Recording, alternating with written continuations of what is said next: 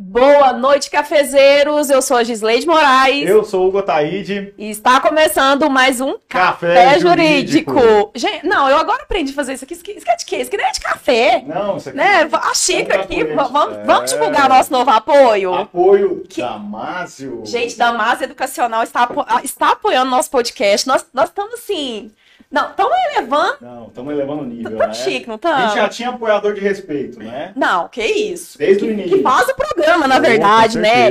né? A Job Jobs, a agência digital. O que seria de nós sem o, sem o Lindão? Ô, Lindão. Lindão tá nos bastidores, é ele que dá todo o suporte. Esse ambiente aqui que é no Buriti Shopping, no piso 2, é todo pensado para transmitir podcast, produzir conteúdo, qualquer que seja o formato, videoconferência e tudo mais. Só falar com o Edilton, que a gente apelidou carinhosamente de, De Lindão. Foi ele que foi uma das primeiras pessoas que acreditou nesse projeto, Sim. né? E hoje é realidade. Então, para você que quer conhecer um pouco mais, Job Job, fala aqui com o Edilton. E também tem um estagiário, né? Aqui. Ai, tem. Quem que é o estagiário? estagiário mais lindo do mundo, o Leone Ah. Filho, gente. Olha, dá entra... Ó, você aí que não tá, não tá inscrito no canal, se inscreve agora. Você que tá aí ao vivo acompanhando a gente pelo Instagram, vai lá pra vocês verem o tanto que tá ficando bonito aquele canal nosso. É, Não tá? Ele falou, falou pra mim assim, nossa, viu lá, deu uma organizada no canal. Eu falei, você deu uma organizada? Estagiário eficiente É outra gente? cara aquele Tem que canal. puxar, né? Tem que puxar. É, não queria dizer não, mas é filhote. É É filhote. cria. Vamos falar Ah. também da Lara Dutra, né? Que Sim. faz a nossa identidade visual, né? Falar da print personalizados. É, essas que, ó, canecas aqui. tudo lá da print, olha que lindo. Não tem só caneca não, viu? Tem vários outros brindes que são personalizáveis lá, mas a caneca aqui, no café jurídico, não pode faltar uma caneca, né? E vamos falar de dinheiro agora? Vamos falar de dinheiro. Falou de dinheiro, falou de Casa Capital, escritório de investimentos ah, contratado pelo Banco BTG Pactual, que é o maior banco de investimentos da América Latina. Inclusive, eu sou sócio da Casa Capital, sou assessor de investimentos. Temos na bancada aqui também uma das minhas sócias, que vai falar também muito sobre o assunto de hoje, né? Que já está aqui conosco. E também não poderíamos deixar de falar da Papá. Papá comida de criança, né? Para seres humanos a partir de seis meses. Eu falo que é isso. Seres a hum- papá é comida para criança a partir. Seres humanos a partir de seis meses. Gente, comeu, tem aquele papá gostoso e saudável aí para você nessa, nessa fase da vida. Inclusive, você me falou que tá almoçando o Papá, né? O que aconteceu essa semana aí? Gente, gente, olha, eu já vou apresentar nossos convidados. Hoje, hoje vai apresentar o convid- os convidados, vai ser o Hugo, Ai, né? meu Deus do céu. quero falar pra vocês. Gente, esse podcast está sendo tão elogiado, as pessoas falam assim: o que, que é isso? Pessoal de gabarito que você tá trazendo nesse, nesse programa. Gente, são pessoas que acreditam e realmente quer levar informação de qualidade pra vocês. Porque falar de informação de qualidade é um, é um serviço social, né? Hugo? Sim, com certeza. É com um certeza esse é o papel do, do Café Jurídico. sim, serviço de utilidade pública. Exatamente. Então, eu tô- essa semana eu tô no papá porque a linda da minha ajudante foi pra Tecnoshow. Falar nisso, comigo, apoia a gente. Falou comigo, alô, seu Antônio Chavaglia. Apoia a gente aqui. Foi pra Tecnoshow. Pra quem não é de Rio Verde, é uma, te- é, é uma, é uma feira de agronegócios, né? Que acontece aqui na, na nossa cidade. Não é uma feira, é a maior feira do estado de Goiás, quiçá do Brasil. Né? Essa semana, Rio Verde é a capital do, do- de Goiás. Isso. E ela foi pra lá trabalhar e me abandonou. Mas não tem nada não, porque eu tenho papá pra comer. né? É isso aí. Então apresente nossos convidados. Vou deixar as honras pra você hoje. Boa, Hugo. doutor Danilo Fabiano, já conheço de longa data, de alguns eventos, enquanto docente em algumas faculdades e instituições. Continua enquanto docente, né, doutor? Sim, Hugo, primeiro dizer que é uma satisfação estar aqui, eu agradecer o convite de vocês, da Gislene, de vocês, estar aqui ao lado da Cristiane, para discutir um assunto tão importante, que é a questões dos golpes financeiros. Talvez hoje, até para que quem está nos assistindo possa ter uma noção, é um dos crimes que mais tem crescido, principalmente depois da pandemia. Então, para mim é uma satisfação. Lembramos né, lá da época da- das faculdades, para mim é um privilégio vir aqui discutir. Temos aqui também muitos estudantes de direito interessados também no assunto, mas para mim, como eu disse, é uma satisfação vir aqui de maneira de utilidade pública, que é o propósito desse programa, para a gente discutir, levar conhecimento, levar informações e, acima de tudo, evitar o golpe. Porque depois que, infelizmente, a pessoa ela, ela tem a perda financeira, a gente sabe que é muito difícil reaver aquilo que, que perdeu e, consequentemente, também para o trabalho investigativo da Polícia Civil, que faz esse trabalho investigativo, é extremamente complexo. Então, acima de tudo, eu fico muito agradecido e cumprimento vocês pela iniciativa. Prevenção em golpes financeiros é, é o que realmente nós precisamos. E, de fato, há um crescimento e muitas pessoas caem nos golpes por falta de uma pequena informação, de um pequeno esclarecimento. Então, fico muito feliz de, de vir aqui para a gente discutir esse assunto. Deixa eu contar um segredo. Conta um O segredo. doutor Danilo foi meu professor. Ah, não. E eu era uma das melhores alunas, não era, doutor? Ixi. Não sei se ele lembra. não Mas- sei. Era verdade. Acho Jogou vai a te bomba, desmentir aqui. Não, mas mentir não, é verdade, gente. Eu sempre fui uma excelente aluna. Depois que eu formei, que eu fiquei sem vergonha de jeito, não quero estudar mais. Mas estou voltando, eu iniciando pós-graduação nova no Damasio Educacional, depois eu vou contar isso pra vocês. Mas assim, é, para mim é um prazer receber. Não vou falar, não vou falar o senhor, vou falar você. Isso. Né? Isso. Aí, É um ó. prazer receber, né, um, um delegado de tamanho gabarito aqui, que é o, o chefe da, da- Gente, eu nunca consigo falar o que, que ele é. Se apresente, doutor. Fala um pouquinho sobre você. Simplesmente- Sabe que Simplesmente ele tem um monte de serviço pra fazer. Tem muito trabalho. Mas a, a- a profissão que mais me, me engrandece acima de tudo é falar que eu sou professor. Até porque eu Ah. sou filho de professora, né? Então tenho esse essa nomenclatura também de profissão que é ser professor, talvez a mais nobre das Com profissões. certeza. E lembro de você como aluna, realmente excelente aluna, um privilégio estar aqui Ó, para que a gente possa um debater corte, esse essa assunto. parte. Essa Mas enfim, além de professor, também sou delegado de polícia Aham. já há bastante tempo, só no estado de Goiás desde 2004, então, portanto, e em Rio Verde desde 2006. Atualmente eu respondo pela delegacia regional, Uhum. que é a delegacia que administra as demais cidades que fazem parte aqui do sudoeste goiano, um total de 18 cidades. Nossa, um Então, portanto, o que não falta é trabalho, o que não falta é golpe financeiro para que a Polícia Civil possa investigar. Porque o golpe tá aí. Cai Cai quem quer? Quem não tem Interrogação. informação. Não, então, inter... Cai, cai quem quem não quer? tem. Interrogação. Vamos descobrir hoje no programa, né? Exatamente. Então, eu quero apresentar também, eu sou suspeito para falar dessa pessoa que também está compondo a bancada aqui hoje, ela que é assessora de investimentos, já tem uma carreira aí há algum tempo no mercado financeiro, que é a Cristiane Ramos, diretamente da Casa Capital BTG Pactual, está comigo na Labuta Diária. Seja bem-vinda, minha sócia. Muito obrigada, meu sócio. Olá para todo mundo, olá cafezeiros, é um prazer estar aqui. Eu também sou cafezeira, inscrita Ai, no adoro, canal, assisto, adoro, gente. assisto assiduamente. É, eu gosto muito desse tema, é um tema que já, já havia comentado com a Sim. Gi, que é uma, é uma briga diária minha, né?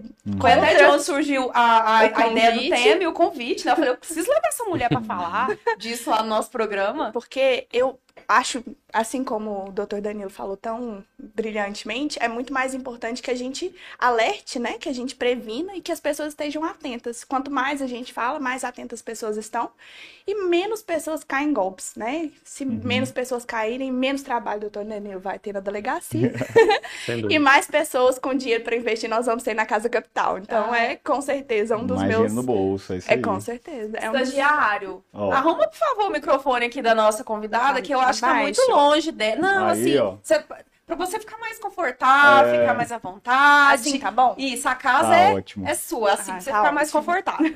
Legal. E bora lá falar de golpes financeiros Bora na lá internet? falar de golpes financeiros. Até a, a Cristiane trouxe uma coisa interessante, porque assim, não sei o que, que o doutor Danilo Fabiano acha, mas por mais que as pessoas caiam no golpe, né, em determinado golpe financeiro, muitas pessoas, por comodidade, às vezes por achar que não vão dar em nada, acabam não registrando uma ocorrência. Isso de fato acontece, o número de, de golpes financeiros é muito maior do que é registrado. Como é que é isso no dia a dia? Não tenho dúvida quanto a isso. De fato, a gente tem a chamada cifra negra, né? Muitos, às vezes, por vergonha, porque foi vitimado.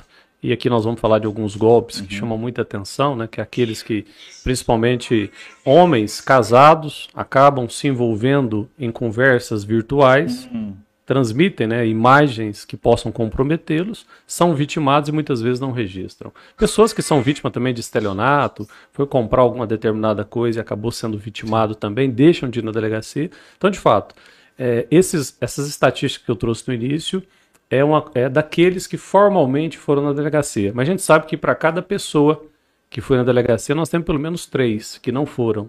E olha que o aumento que nós tivemos no início da pandemia, principalmente, onde que as pessoas passaram a utilizar mais as redes sociais para fazer compras, para interagir, isso foi uma constatação. Nós tivemos aqui na regional de Rio Verde pelo menos um aumento de mais de 100% nos golpes praticados pelos meios virtuais Nossa. prejuízos extremamente altos, tanto que nós vamos comentar de uma, uma vítima aqui de Rio Verde, que só uma vítima teve um prejuízo de quase 500 mil reais. É muito Uma grave. empresa aqui de Rio Verde também teve uma conta invadida, é uma empresa do agronegócio, Uhum. e perderam cerca de 3 milhões em apenas uma noite em razão de uma Meu invasão de hackers nessa conta bancária, é objeto de investigação. Só para que quem está aqui com nós acompanhando, os cafezeiros, e olha que eu também gosto muito de café. Ah, eu adoro. Não só do programa, mas efetivamente de café.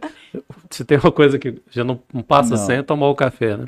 Mas enfim, é para demonstrar àqueles que estão conosco aqui a importância desse debate. Porque o familiar pode ser vitimado, essas pessoas hoje, os, os hackers, os estelionatários, eles têm toda uma, uma estrutura, uma persuasão, eles não, eles não procuram a vítima de maneira aleatória, ou seja, fazem um estudo quem é aquela vítima, quem são seus familiares, o que que essa vítima costuma comprar pela internet, como que é, o- é os costumes dessa vítima, para que efetivamente aquele golpe tenha mais O êxito. crime é muito qualificado. Exatamente, é o que a gente vê, né? E principalmente quem atua nessa área, você vai vendo que quanto mais a polícia vai atuando, vai fechando o cerco, mais eles vão é, se especializando para tentar burlar a lei, né? Não, pra é cometer incrível, o crime eles estudam mesmo. demais, eles estudam muito. Se, se utilizasse toda essa energia, essa força, esse Para o foco, essa bem. dedicação pro bem, Era rapaz, a o- gente já tinha achado cura pra doenças assim inimagináveis. Demais. Eu quero, eu quero começar. Eu acho que hoje, Cris, um dos crimes que a gente mais vê é o tal do, do dinheiro, né? Do investimento, aqueles investimentos com retorno é, absurdo. O povo não conhece a história da Avestruz Master, né? É. Não, e a memória é muito curta. É muito e, curta. E um problema muito grande que a gente tem é de cultura mesmo. As pessoas, elas querem, elas têm um- uma imaginação de enriquecer muito, Muito rápido. rápido, É. né? As pessoas Imediatista. Desejo muito imediatista de ficar rico.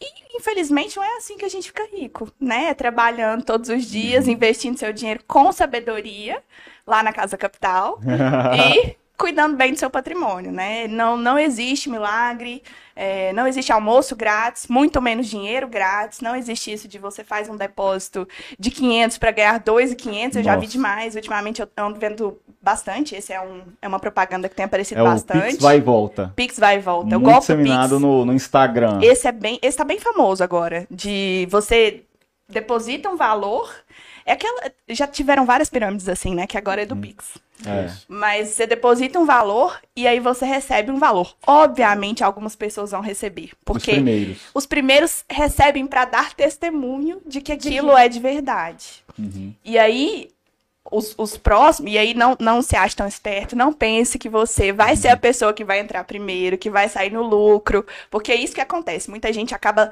sabendo que aquilo é um golpe, que é uma pirâmide, muita gente entende que aquilo não está certo, que aquilo não faz sentido. Mas ele não tá nem aí. Mas ela acha que ela é né? mais esperta que os outros e que ela vai entrar primeiro para receber. E vai sair antes da hora. Uhum. Esse, é, esse é um ponto, assim, que muita gente perde Você dinheiro. comentou em off comigo é, que você. Ai, gente. Ai, gente, Hum. um off. Gente, eu tô, mu- eu tô muito apresentadora, não muito. tô? tô... Gente, gente, ó, vocês não vão me aguentar, não, viu? Não, daqui. que- Né, daqui quem, quem que é o Bial perto de mim? Quem que é o Jesus?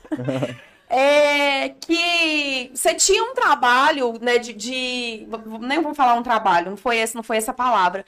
É, que você tinha acompanhava essas pirâmides, principalmente na questão financeira, no mercado financeiro. Sim. Porque assim, o- a Casa Capital é uma, uma, vamos dizer, uma corretora de, de finanças, né, idônea. Sim. E aí você fica- ficava lá na rede social achando para tentar derrubar as que as não são. E é que nem você falou, o pessoal às vezes não sabe investir, é leigo, acha que é isso, que vai ganhar muito dinheiro. A gente tem essa percepção, nossa, eu vou investir na bolsa, vou ficar rico rápido. E é onde vem os criminosos e, e tem a oportunidade. Sim. Você tem algum caso? Conta pra gente. Pode ser assim, não que você tenha denunciado, mas que derrubou. a gente- que a gente Que vê já caiu. que caiu. Tem, um- é, obviamente não foi eu, porque esse é bem grande, mas tem aquele do faraó de. Cabo Frio, ficou bem famoso na internet.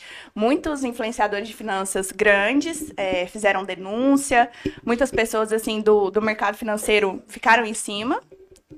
Microfone? Não, é o Pode meu, viu, continuar? Cris? Pode continuar, gente. Gente, é porque eu falo baixinho demais. Tô É. estourando o ouvido do povo, peraí.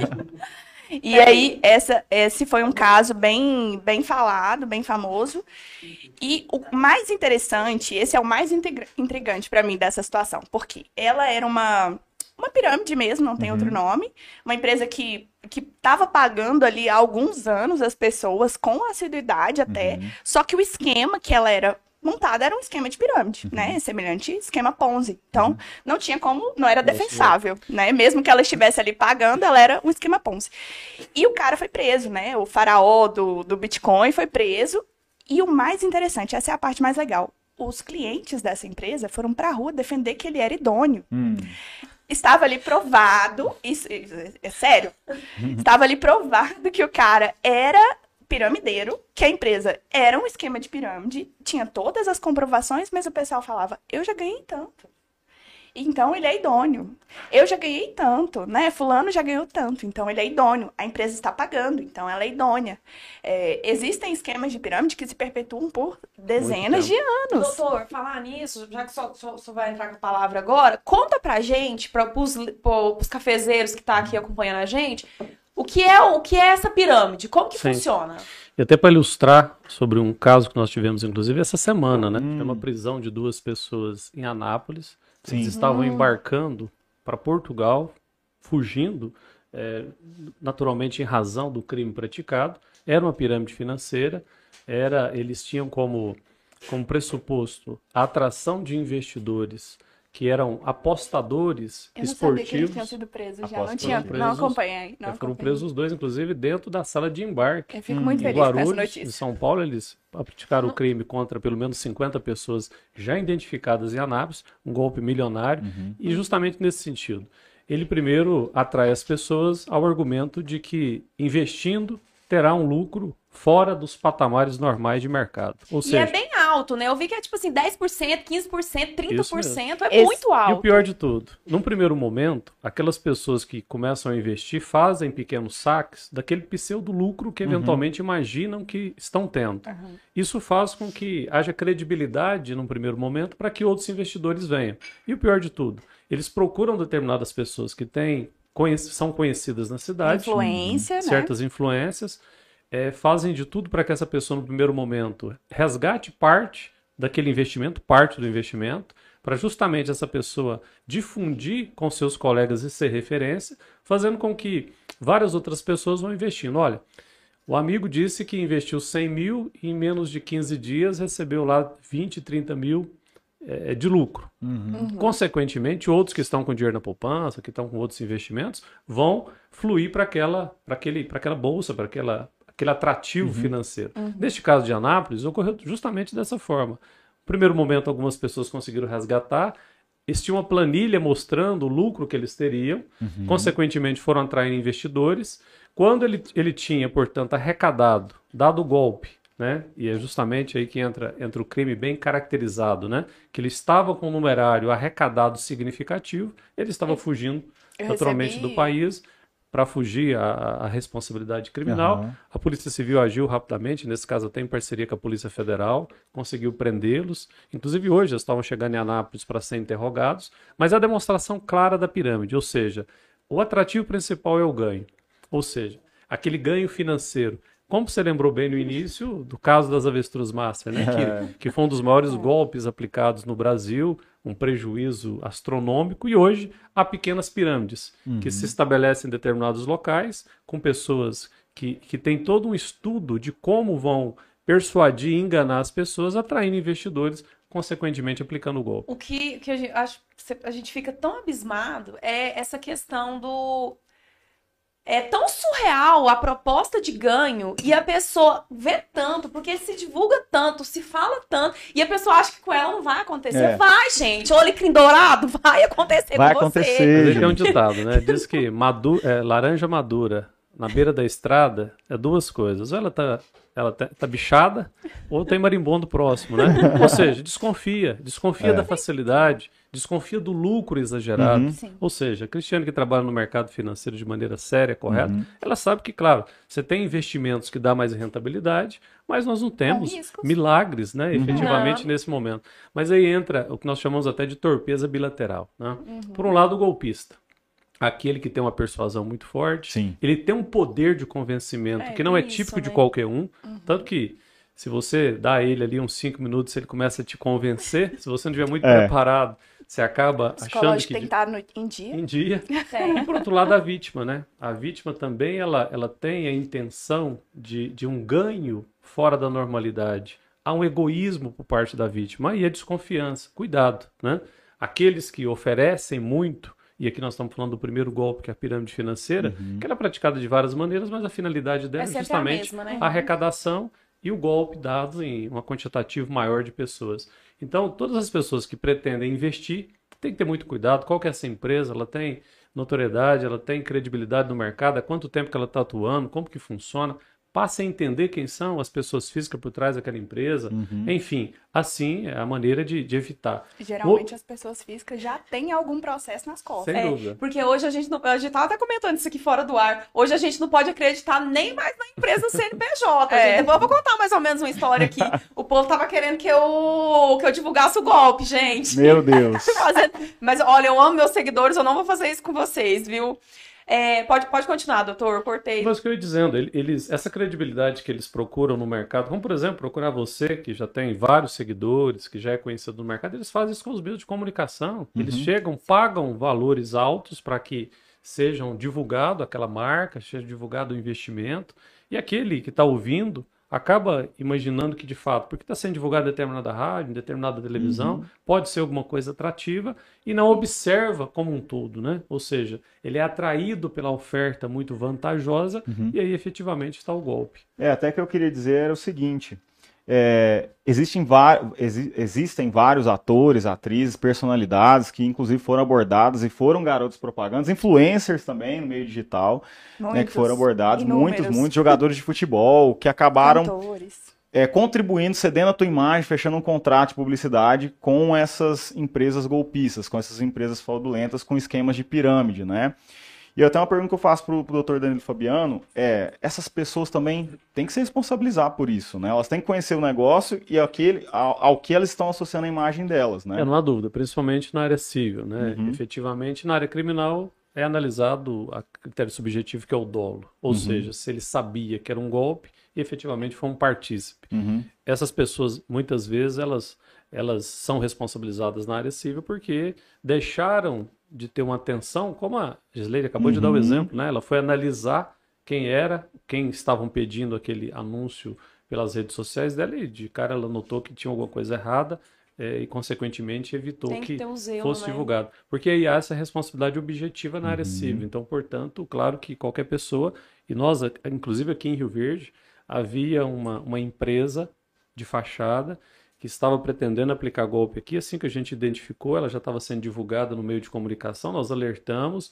Naturalmente, a empresa que estava fazendo a divulgação cortou aquele anúncio, nós abrimos uma investigação, fizemos todo o trabalho investigativo e, consequentemente, a responsabilidade criminal, mas tem que haver, eh, naturalmente, por, pela aquele, pela aquela, aquela empresa que está divulgando, aquele meio de comunicação, cuidado, porque ele pode vir a ser responsabilizado, no mínimo, na área civil de reparação de dano. É, acho que agora você vai ter que contar o teu caso, né? Como é que foi isso aí? Como é que foi esse rolê que você passou? Gente, eu, a blogueira famosa, logo eu, né? Eu fui abordada, né, por, por, por um, por uma pessoa que queria que eu fizesse a divulgação de um. O, o Hugo até trouxe aqui esse tipo de golpe.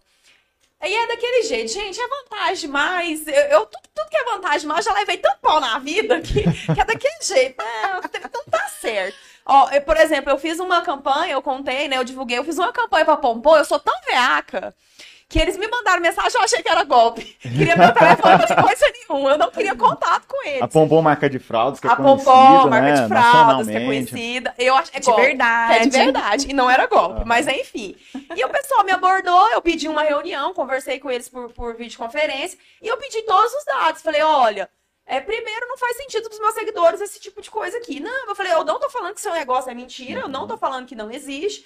Porém, contudo, entretanto, eu quero a documentação da empresa, eu quero tudo pra eu ver como que funciona, porque eu não vou divulgar uma coisa que eu não conheço. Isso é um princípio meu. Eu não divulgo, eu não vendo o que eu não conheço, né? Eu acho que é uma responsabilidade da pessoa que é influente e a pessoa que trabalha com isso. E daí ele me mandou tudo, tudo certinho, empresa tudo certinho, mas realmente eu falei, gente, isso tá com cara de golpe. Aí eu andei dando umas pesquisadas, eu sigo algumas pessoas que, que denuncia esses golpes, e eu vi que era a mesma modalidade de serviço.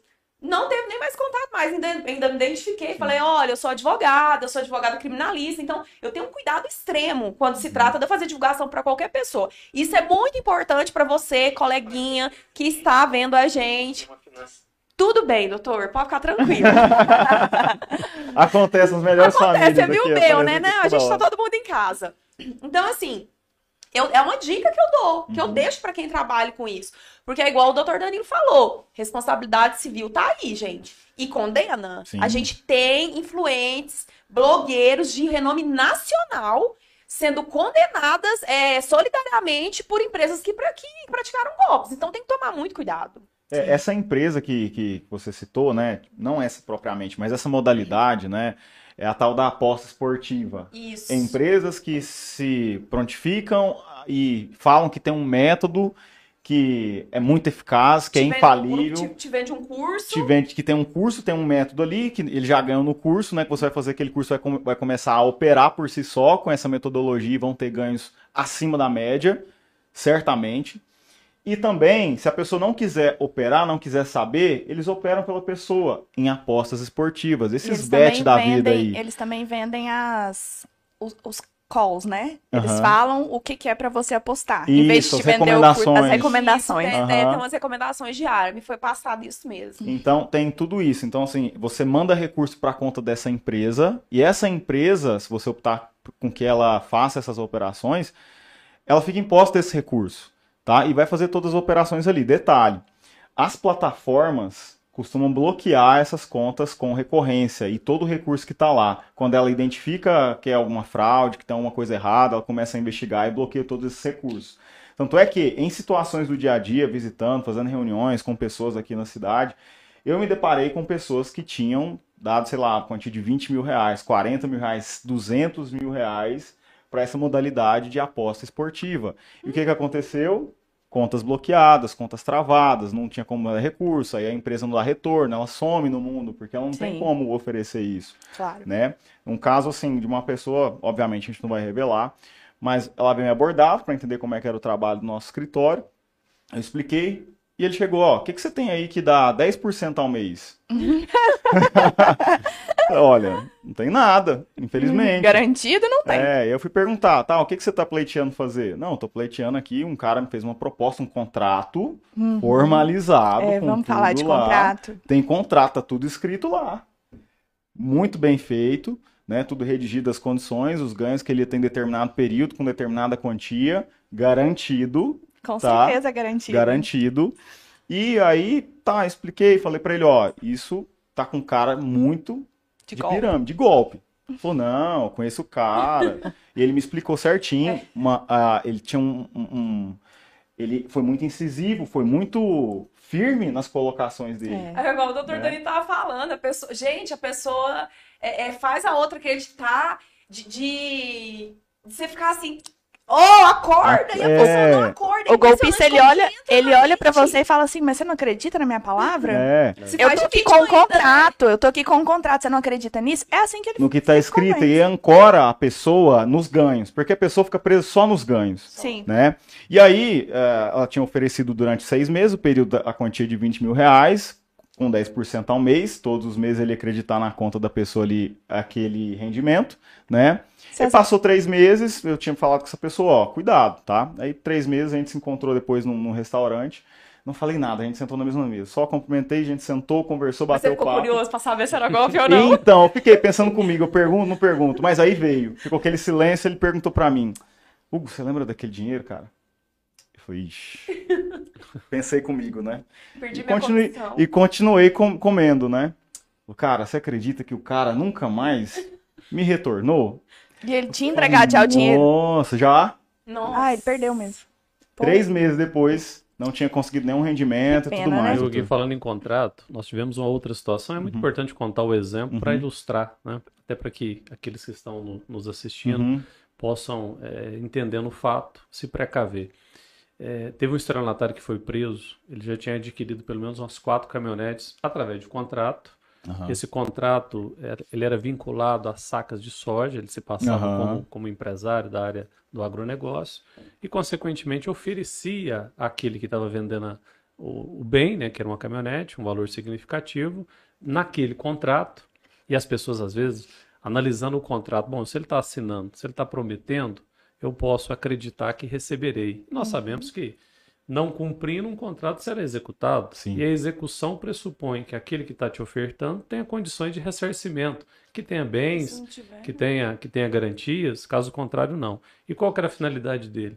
Ele queria a posse dessa caminhonete via contrato, até porque o contrato tinha uma, um, um pagamento futuro, levava essa caminhonete até Goiânia, vendia para desmanches e, consequentemente, a vítima eh, só iria descobrir que a caminhonete já tinha sido desmanchada Quando dias depois, quando da, do primeiro inadimplência. Mas na primeira inadimplência ainda fazia um outro contrato, porque o contrato inicial previa uma multa no descumprimento da primeira parcela. E a vítima então entendia que tinha vendido bem por 100 mil, tinha que receber determinado valor, mas já iria para 150 mil, e o golpista, naturalmente, ele ia voltando a enganar. Nesse caso específico, eh, uma das vítimas procurou a polícia, foi possível a identificação, apreensão de parte da caminhonete que já estava desmontada, Hum. outras caminhonetes que felizmente já tinham sido perdidas, o estronatário foi preso, mas enfim, e a Cristiane pode nos dizer bem sobre isso, vocês lá do, do escritório também. É, não é o contrato que efetivamente está garantindo que a pessoa vai ter aquele ganho.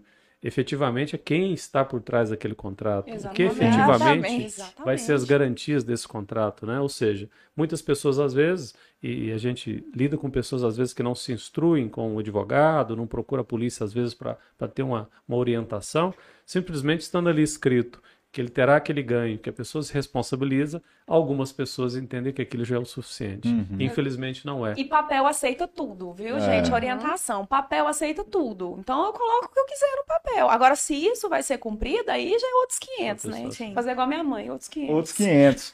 É, mas uma coisa que a gente precisa falar, quando a gente fala de investimentos, né, além de você verificar, assim como o Dr. Danilo Fabiano trouxe no início da conversa, a idoneidade da empresa, quem são as pessoas que estão por trás e tudo mais, quando a gente fala de investimentos, você tem que observar basicamente um tripé, três pontos, que é a segurança, a liquidez, ou seja, a disponibilidade daquele recurso, em quanto tempo você vai ter aquele recurso, e por último você olha a rentabilidade.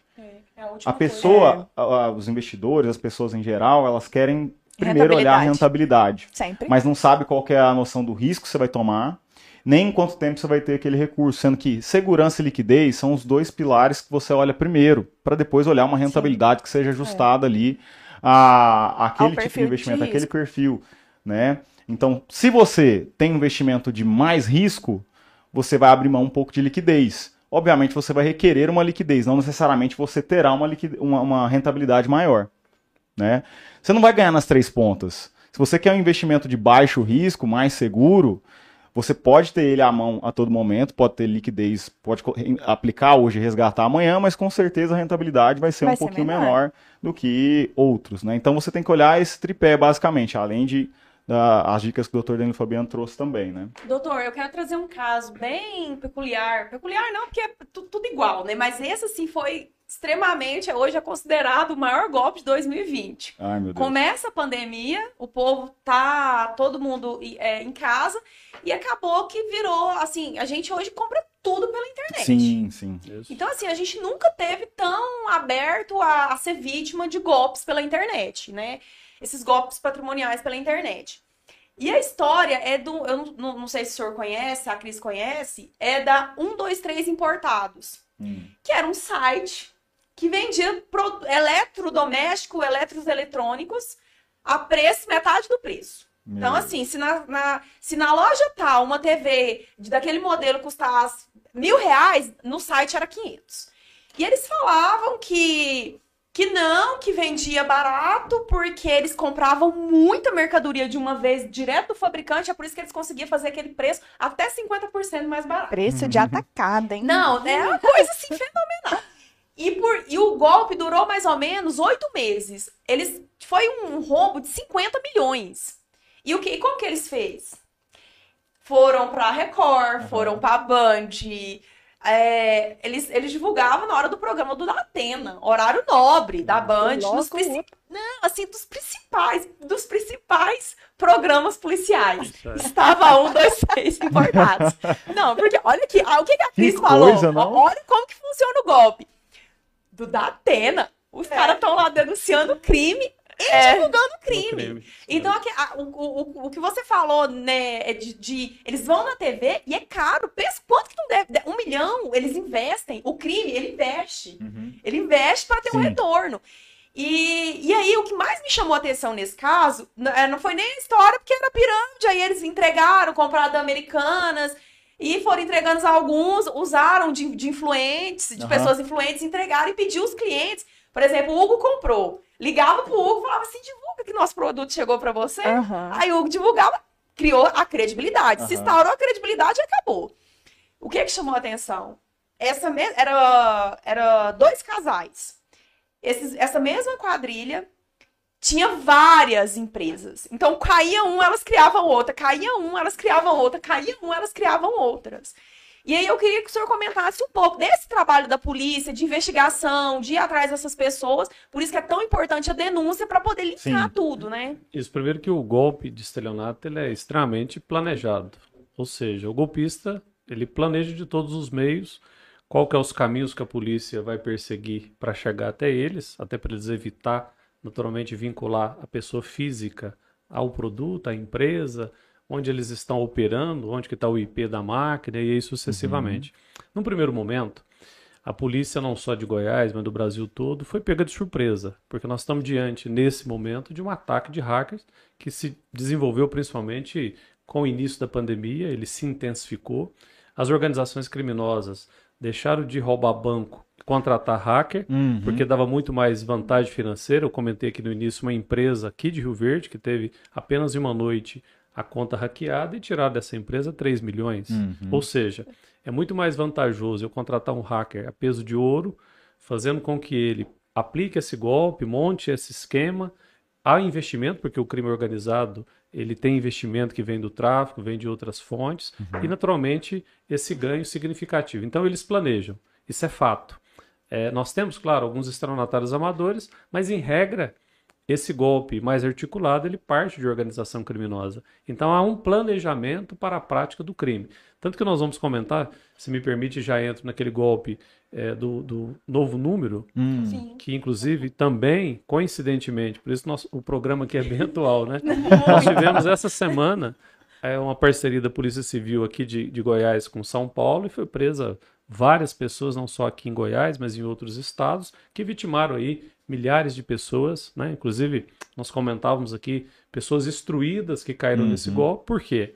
Primeiro, o golpista, ele de maneira planejada, ele adquire dados das vítimas. Então, ele sabe, por exemplo, quem é o pai do Hugo, qual é o telefone dele, da mãe, do irmão, quem são, às vezes, até as pessoas próximas. Porque quando a gente faz um cadastro, nós não colocamos telefone de referência, Sim. às vezes é do amigo, às vezes é de pessoa próxima. Então, o golpista primeiro adquire esses dados.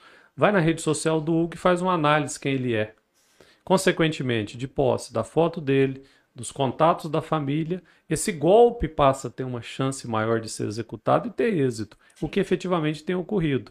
Então, de repente, o pai do Hugo recebe uma mensagem no, no celular dele com a foto do Hugo dizendo: Olha, pai, altera meu número aí, grava meu novo número, que eu troquei de celular e esse é meu novo número. E ali o pai até estabelece algum contato inicial com o Hugo, achando que é ele, porque viu a foto dele, eles conversam, e aí, consequentemente, aí vem o golpe, que é a vantagem financeira, é o pedido. Aí o pai do Hugo fala, não, mas eu vou te ligar para que a gente possa falar, para me ouvir sua voz. Não, pai, agora eu não posso falar, estou trabalhando, não tem como. E essa quadrilha, essa associação criminosa que foi presa aqui, parte dela aqui em Goiás, eles aplicaram um golpe milionário a, nível de Brasil. Ou seja, eles estavam estabelecido grande parte dessa quadrilha em, em São Paulo, efetivamente em São Paulo, e vitimaram vítimas Brasil afora. Brasil. Isso é uma demonstração de investimento do crime organizado para a prática. Quase todo mundo isso- conhece alguém que caiu. Quase todo mundo. Então, Ou isso que eu pelo menos aquele que, É- aquele que não teve quase caindo no golpe, né? Aqui mesmo em Rio Verde nós tivemos das mais variadas pessoas, do menos instruído ao mais instruído, vitimado por isso. Sim. O, o doutor Danilo descreveu quase exatamente o que aconteceu comigo. Com meu pai, exatamente com o meu pai. Abordaram o meu pai, você descreveu exatamente, só que o, o, o desfecho foi diferente. Ele não caiu no golpe. Assim que ele recebeu a abordagem com a minha foto, pedindo, da mesminha forma que você descreveu, ah, salva meu número, pai, pediu para mandar uma mensagem de voz, não, não posso, estou no trânsito, ou minha internet está ruim. Meu pai, tá, peraí, mandou, me ligou no, no antigo teórico, antigo número, que é o meu número mesmo, né? Falou, uai, você trocou de telefone? Eu falei, não. Mas tá mandando mensagem? Não, tô trabalhando, tô aqui. Aí falou, ó, tem uma coisa errada. Alguém tá me falando aqui que você trocou de número. Falou, não, é golpe, pode. Aí meu pai começou a curtir com a cara do, do, do rapaz, né? Começou a entrar no jogo dele, começou a falar, até que o cara também se ligou e bloqueou logo e já foi para outro, né? Não perde mas, tempo. É. Mas aconteceu, aconteceu recente, inclusive mês passado. Porque, porque o primeiro golpe dessa questão do WhatsApp era clonagem, né? Isso. Clonava, Ah, a gente tá. perdia O clone, acesso. é. Sim. Aí a- a- criaram, criou-se uma forma da gente proteger o celular, Isso. né? Aí eles criaram outra. Inclusive, é, eu não fui vítima em questão de dinheiro e não teve ninguém. Gente, não tem credibilidade. Pô, perto dinheiro, ninguém me empresta. que isso, hein? Ó, ó, e parece que é uma coisa tão calculada. Eu tava contando, né? Eu fiquei 12 dias sem telefone, sem WhatsApp, sem rede social, sem nada. E aí, nesse período, né, um número que não era o meu número, o meu telefone, ele não foi clonado. A pessoa pegou um número Aham. aleatório, é, e aí colocou minha foto, só que aí onde que tá? Como que sabe os contatar a gente? É. É. impressionante como que as pessoas sabem, né? Mas isso é justamente esses sites clandestinos que vendem essas informações, né? Ou seja, vendem as informações dos contatos que você tem, quais são seus amigos, quais são, quais são seus vínculos, né? E isso facilita muito. Isso vem dos termos de aceite, de, de regras de uso. Porque às vezes a gente preenche e clica naquele eu aceito os termos de uso sem ler, ninguém lê. Isso. Vamos E falar é- a verdade. É, às vezes você lê. preenche um cadastro e lá você tá autorizando É, a a compartilhar pessoa- com terceiros. Compartilhar dados. Existe, É- até um, é daí? existe até um meme sobre isso, né? Fala, ah, porque você tem. Porque você é medroso, medroso, eu dou aceite no contrato e nem leio. Me respeita. É, e infelizmente essas informações, por exemplo, você clica, curte ali no Instagram determinada empresa, de repente outras começam a anunciar aquele produto que você. Isso é o quê? Isso é uma. É um, O é um, Instagram é um, vendendo sua um jogo. Então informação. conta, doutor Danilo. Delegado, delegado também tem tentativa de golpe, sofre Aí. golpe. Conta pra gente. Não, não há dúvida, não há dúvida. Inclusive, é, até ilustrando, né? É, recentemente agora recebi uma mensagem pela uma, pela uma página falsa, né? Eles fizeram um fake de uma página Uhum. que vende vinhos, naturalmente no Instagram, você curte página de vinhos, vinícolas, etc. E aí veio que eu teria sido, mandaram uma mensagem pelo direct do Instagram, dizendo que eu tinha sido escolhido entre algumas pessoas para ter acesso àqueles produtos daquela, daquela empresa que vende vinhos, né? Bom, no primeiro momento eu falei, olha, bom, deve ter analisado que eu gosto de vinho e, consequentemente, estão me dando essa oportunidade. Mas aí logo já me veio, né, golpe. E aí procurei primeiro conversar para saber até quando eles iam, o que, que eles queriam efetivamente, até para que a gente possa eh, manifestar em público e, e, naturalmente, mostrar às pessoas. Eles queriam que eu fizesse um cadastro. Olha, se eu fui sorteado no- na promoção, eles queriam que eu fizesse um cadastro. Uhum. Naquele cadastro colocasse meu número de telefone e mais outros dados. E claro, qual que era a finalidade do golpe? Quando eu passo para eles o número do meu telefone, eles vão dizer que eu então faço parte daquela promoção, que eles vão mandar para o meu endereço o produto, mas para isso vai chegar um código no- através de mensagem e eu tenho que passar esse código para eles para efetivar a, a entrada na promoção e que eu recebesse efetivamente os produtos.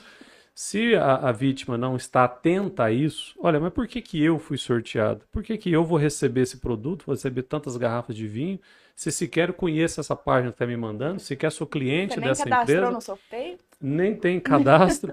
Mas olha só, eles queriam o quê? Passando esses números que chegam por mensagem, eles conseguiriam então hackear o meu telefone. Hackeando o meu telefone, meu WhatsApp, eles iam aplicar golpe em outras pessoas. A finalidade era essa, além naturalmente de ter informações pessoais. Então é, é de extrema importância a pessoa ter muito cuidado. Falando de advogado, um ex-aluno de, de Goiânia me, me mandou uma mensagem dizendo o seguinte: estou achando que estou sendo vítima de um golpe. Mas analisa se realmente é. Fui contactado por uma empresa grande aqui, um grande supermercado, dizendo que tem uma oferta de emprego aqui para advogado, 12 mil reais, trabalhar seis horas durante o dia, é, enfim, que eu preciso de passar os dados, porque eles fizeram uma análise da minha pessoa, viram que eu sou um advogado atuante, e olha só, contra o advogado, né? E que eu fizesse o cadastro Consequentemente, a pessoa disse que fez o cadastro, achando que realmente a empresa estava contratando, mas que para a efetivação do contrato, aí veio o golpe. Precisava de fazer um calção, um depósito, para que quando da contratação, esse valor seria estornado. Mas era uma garantia de que a pessoa que foi escolhida para ser contratada iria ter um vínculo e não iria desistir da contratação e do Meu Deus. emprego. Olha que Não, e pior de tudo, eu falei, olha, mas de imediato você, você já imaginou que era golpe sim, mas o problema, me chamava de professor, porque tinha sido professor dessa pessoa lá em Goiânia, né, um aluno de Goiânia, falou assim, o problema é que um outro colega nosso caiu no golpe Ai, e fez o Deus. depósito de mil reais Coitado. como uma espécie de garantia de que ele tinha aceitado a contratação e queria se apresentar para fazer as entrevistas e, consequentemente, olha só, advogados instruídos e um deles acabou sendo vítima, como ocorre com muita frequência. Por isso que é aquilo que nós dissemos no início, né? Muito É, cuidado, né? Porque o golpista, ele procura o quê? Claro que viu que a pessoa precisava do emprego, a pessoa naquela ânsia de ser contratado, mas aí veio o pedido de um sinal, de um depósito, uma garantia da contratação. E era o golpe que eles queriam, né? Eles É. queriam simplesmente aquela garantia, aqueles mil reais, para que eles efetivamente aplicassem o golpe. Eu tenho algumas amigas advogadas, elas caíram é, em golpes recentemente também. Na verdade, não chegaram a cair, assim, definitivamente, mas quase. É, que e- eles, os, os golpistas tiveram acesso ao número da OAB, não sei de qual forma, alguns advogados, isso lá É em porque Jataí. é público, É né? público, é A- a OAB público. Você E procura aí pra tinha- saber se a É. pessoa é... número da OAB e algumas outras informações. E aí ligava e falava assim, ah, aqui é da OAB de Jataí, e é, seu número da OAB é tal, você é fulano de tal, e confirmava alguns dados, né, e pedia algumas informações para praticar algum tipo de golpe. Só que aí, obviamente, elas, ué, mas OAB é público, né? Então, deixa eu pensar aqui, mas era para para prática de golpes. Isso aconteceu com algumas advogadas, eu cursei dois anos de direito, então conheço várias. E algumas quase caíram em, em- em- por causa de, de dados. De dados. Essa questão de venda de dados, né? Agora a gente tem a LGPD aí, que Aham. depois nós vamos falar sobre isso. Que é que falando, ah, procura- o Estado procurando meios de inibir né, essa divulgação, porque você Informação. consegue listas fáceis demais. A gente perdeu o medo de comprar na internet. Uhum. É, eu, a primeira vez que eu comprei na internet foi, foi uma piada. Não tinha experiência nenhuma. Isso era 2010, 2011, eu acho. Você começou cedo a comprar na internet. É. Faz pouco tempo que eu compro. Eu demorei a ter coragem. Eu demorei. Eu foi, foi a minha primeira compra na internet. Eu comprei um celular no, Aham. no site da Americanas, inclusive, fazendo propaganda para Americanas. Alô, Americanas apoia a Americanas. gente aqui. Não apoia só o Big Brother, Gente, não. Apoia a gente no aqui. site da Americanas, viu? É. Adoro. Gosto mesmo. Inclusive, sou sócio. E, e uma coisa legal do que surgiu nesses e-commerce é isso, porque é compra garantida. Se você. Porque dentro da americana, gente, existe o golpe também. Existe. Tem lojas que estão ali que compra, recebe e não repassa. Dentro do Mercado Livre. É um marketplace. Isso, é, dentro de, de qualquer um, todo mundo está sujeito a isso. Só que quando você compra, tá lá, é compra garantida, o que, que isso significa? Que se o seu produto não foi entregue, não foi entregue é, a, a, a marca vai, vai te ressarcir, né? O, o- site vai te ressarcir, então é outro, outra segurança. Eu quero até falar sobre os métodos de, de, de prevenção que a gente pode ter. E eu lembro que na época o moço me ligou.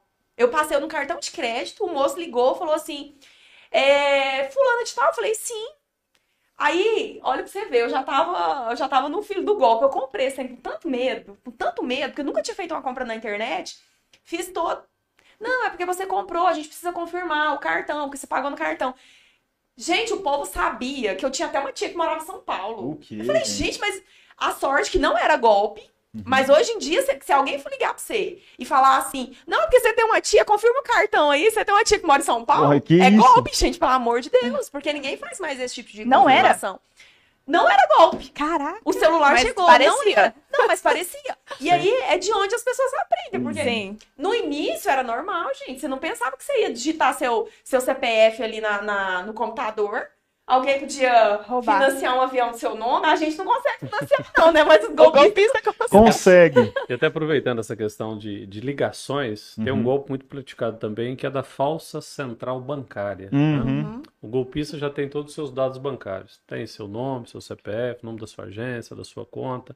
Só que ele precisa que você vá até, principalmente pessoas menos instruídas, vá até a agência bancária para desbloquear o telefone dele, que naturalmente vai tá instalado fazer, o aplicativo, vai né? fazer a- a- As transações. as né? transações com Pix, transferência bancária, etc. Aqui em Verde tivemos várias situações assim. Importante a gente falar, né? Uhum. A pessoa liga primeiro com as suas informações. Bom, você fez uma compra em determinada loja e fala uma loja qualquer da sua cidade, uma loja grande, enfim. A pessoa, não, não fiz.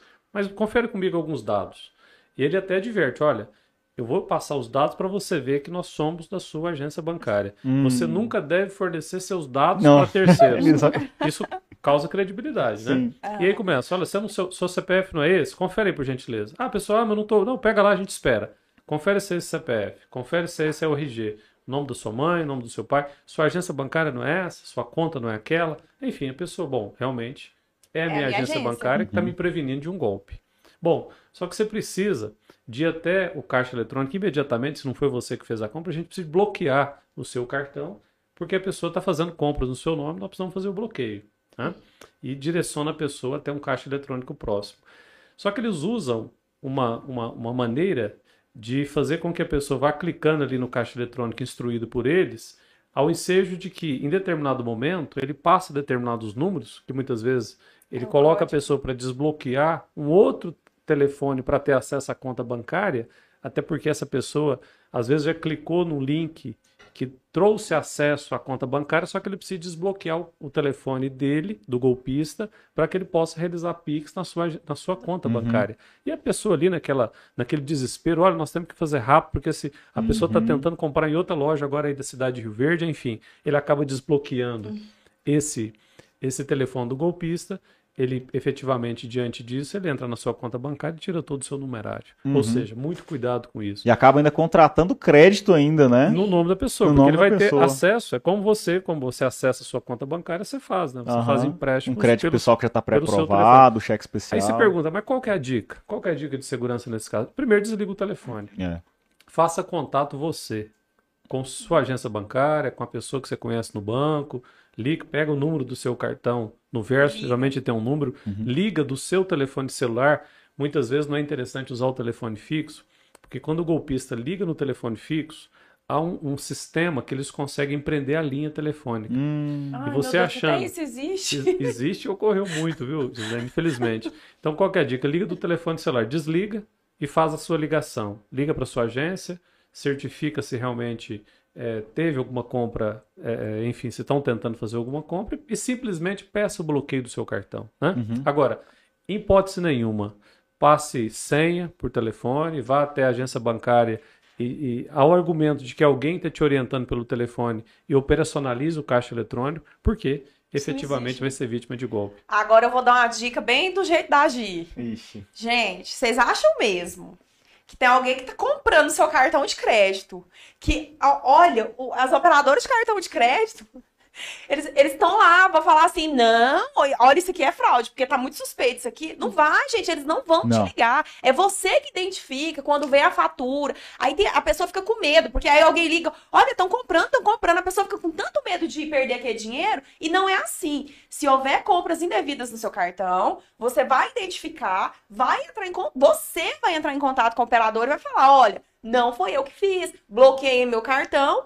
E aí a própria operadora é, estorna esses valores para você se for identificado realmente que foi um golpe. É. né? O máximo que o banco, a operadora do seu cartão pode fazer é bloquear ali. Ah, teve uma compra online em, um- uma região é, que, não, é, o de costume, que Mas não eles, é nem, eles não ligam perguntando, Não. eles bloqueiam. É bloqueio é você que imediato. tem que ligar pra saber por Exatamente. que, que bloqueou. Exatamente. Agora, uma, uma coisa interessante da gente falar, assim, é, além de ligar, obviamente, mas hoje com o aplicativo fica muito fácil, né? De você ter essa gestão do seu cartão. Então, ative as, no- as notificações do seu banco para quando você Ótimo. fizer a transação no cartão. Então, sei lá, dependente da sua instituição financeira, você vai lá na opção de cartão, coloca para qualquer transação que for feita, você for notificado. E onde está sendo feita. Porque se não foi você, foi outra pessoa. E você entrando no aplicativo também tem uma aba lá que você consegue bloquear e desbloquear instantaneamente o Sim. seu cartão. Tá? Então, se você não reconhecer alguma compra, entra prontamente no seu aplicativo, tá? Já vê se tem essa opção lá, se não tiver liga na central, mas a maioria hoje tem, inclusive o BTG tem, isso é em outras instituições também tem, não tem problema falar. Então, entra lá, já faz essa função de bloqueio e entra em contato com a administradora do seu cartão para reaver os valores aí que eles conseguem de Você fato. ali. entra em contato. Isso. Se lig- ah, tem uma ligação, achou estranho? Não, isso que tá errado. Desliga Desliga. É. e liga. Vou contar. é, é, Esse povo, esse, esse povo comete tanto golpe, fica atrapalhando a gente. Vou contar uma história bem engraçada que eu, que eu ouvi. É de uma pessoa que, inclusive, tá assistindo o programa. Beijos. A pessoa ganhou um carro. Ela ganhou realmente, gente, não era golpe. Você tá brincando? Ganhou. Ganhou um carro. O pessoal do posto ligou falou: Olha, Fulano, você. É, que você ganhou um carro, pá, desligou. a pessoa falou, não, é porque é do posto, tá? Ah, e xingou o cara todo, desligou. Aí ele, moço, não desliga. Você abasteceu no dia tal e tal posto, não quer. Então você precisa vir aqui que você ganhou um carro. A gente perde o prêmio por causa do golpe, porque toda hora a gente acha você ver. Aí eu também ia ficar desconfiada. Não, eu não só posso ligar, falar que eu ganhei e falar, não. Mas no caso, agora falando, meu falecido avô, ele caiu no golpe desse sorteio do carro. Oh, coitado. E aí toda hora ele falou: Ó, você for sorteado, porque tem uma promoção assim, assim, assado e tal. Que o senhor ganhou. Aí ficou feliz: Não, não, beleza. Passa algumas informações aqui, passa as informações. É, não, nós temos que, para mandar o carro para você, tem um custo do frete, do licenciamento, não sei o que, não sei o que, para destravar para passar não sei aonde. Ele foi só depositando, só Meu depositando. Deus. E infelizmente não, não teve jeito. Ele foi parado no meio do, do, do caminho é, por, por- pelo meu tio, né, na época. Parou e falou: Ô, ele estava indo várias vezes na agência bancária fazer esses depósitos, né? O que que tá acontecendo? O que que tá acontecendo? Não, para, isso é golpe. Nossa. Infelizmente perdeu uma quantia É. considerável, né? É É, pena, mas né? acontece, né? Acontece A, a diariamente pessoa, isso a pessoa hoje mandou até mensagem que é verdade, não tô mentindo, não. Tem mensagem, Edil, pra gente? Fala, lindão. Está recor- recorrente estelionatos com relação à portabilidade para amortização da dívida. Ah, é, pra empréstimo, né? E Quem Tem que é o muito- participante, Edilton? Esse aí é Consequências e Iures com Carlos Leão. Abraço, Carlos Carlos Leão, obrigado pela pergunta. E a Cristiane e o É, Dr. Danilo vão é, responder. Existem muitos golpes relacionados a empréstimo para portabilidade de, de empréstimo. Realmente é possível você portabilizar um, um crédito de um banco para o outro, Uhum. às vezes é, conseguir uma taxa melhor. Só que o que acontece é que muitos estelionatários eles pedem quantias antes, né? Uhum. Parcelas antes, para novos e para portabilidade. Então o que, que eles fazem? É, ah, tem uma linha de crédito aqui para você que está liberada. É, a taxa é muito boa, e aí, né, sempre é uma taxa muito boa. E, e a pessoa fica feliz, porque quem não tá precisando de dinheiro, né? Tá todo mundo precisando, e muitas Pagar a vezes dívida mais ainda, é né? pagar a dívida mais ainda. E aí ele fala assim: ah, só que para você pegar, você precisa pagar uma documentação. É, a documentação custa 500 reais, ou custa o valor de uma parcela do seu empréstimo, ou tem que pagar o imposto antecipado, né? Realmente existe imposto sobre operação financeira no empréstimo. Mas a instituição não cobra de você antecipado, não existe documentação que é cobrada antecipada de você quando você faz um empréstimo. Nenhuma instituição cobra. Então, e- eles fazem assim. Aí a pessoa paga e o dinheiro Nunca nunca, cai, né? Doutor Danilo, e o golpe do boleto falso? Comenta esse e conta pra gente. Vamos comentar sobre isso. Não, sem dúvida. E essa circunstância que o Cristiano contou, eu até cito um outro exemplo. A pessoa pretendia um empréstimo para construção, para adquirir um imóvel, ele fez um cadastro, só que para antes dele receber o valor que ele pretendia, então veja bem, ele queria um empréstimo, mas antes ele teve que pagar, né? E ali vem o golpista, né? Falando que é necessário, porque tem algumas taxas. Quando ele faz o pagamento, efetivamente a pessoa vem. desaparece, o dinheiro nunca vem. Boleto falso não é diferente, né? E ainda na, na pergunta do Carlos, é muito parecido com, com o que ele está perguntando, a questão da, da, da dívida. É, a pessoa, eventualmente, ou tem alguma, alguma dívida em atraso, imagina que ele financiou um carro, ele vai ter que entrar num determinado site, e às vezes ele digita, procurando a página, e ele vai para uma página fake, falsa. Até porque o golpista faz a página dentro do, do sistema de busca justamente para direcionar para essa página falsa.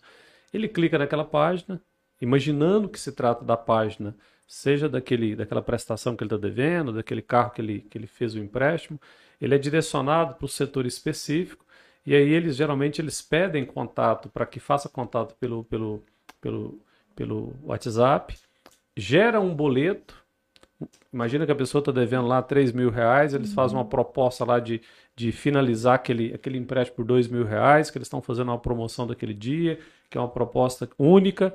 A pessoa gera o boleto falso, gera um boleto como se tivesse o timbre da empresa. Quando ele efetiva o pagamento, ele não presta atenção, mas aquele pagamento vai para a conta de uma pessoa física. Não é efetivamente para a pessoa jurídica ou qual ele deve. Isso já ocorreu também com muita frequência. É o chamado golpe do boleto falso. Então, aqueles que efetivamente procuram a página tem que certificar o cuidado se realmente está indo na página correta. Se na hora, no momento do pagamento, se o beneficiário do pagamento é aquela pessoa jurídica ao qual ele deve efetivamente. Muito cuidado com isso, porque o que mais gera esse golpe é justamente a busca pela página. E por outro lado, eles de maneira aleatória, ou às vezes até com informações, eles mandam mensagens no seu WhatsApp falando que tem uma, uma promoção ali, tem uma, uma oferta para para finalizar aquele, aquele empréstimo que você tem, seja lá que você financiou uma, um gerador de energia solar, um veículo, alguma coisa nesse Já sentido. chega, é, ou é aleatório, ou já chega com a informação. Eu já né? chego com a informação. Para gerar o boleto, para amortizar essa dívida, para ele ter essa vantagem financeira. Então, muito cuidado. O boleto falso, ele, ele teve uma, uma explosão recentemente, muitas pessoas foram vitimadas, e justamente por falta desse critério. No momento do pagamento, quem é o beneficiário? E tem, tendo dúvida, liga lá no PROCON, se oriente com o advogado, procure a delegacia, né, antes de fazer o pagamento. Porque depois do pagamento, aí infelizmente a, A gente vai perda já comentar ocorreu. sobre isso depois. Eu vou contar uma história, vou te interromper e depois você conta. Você- Você fala, você comenta sobre isso. Eu tive um cliente que chegou em mim, que ele tinha um financiamento, a instituição estava executando, era um financiamento de carro, executando ele, porque ele pagou um boleto falso. Que Não era porque ele pagou o boleto falso, estava é, executando a dívida, Aham, né? Porque ele deixou de pagar. sim. Ele não, falou, não, eu paguei, tá aqui. Era um Pagou boleto errado. falso.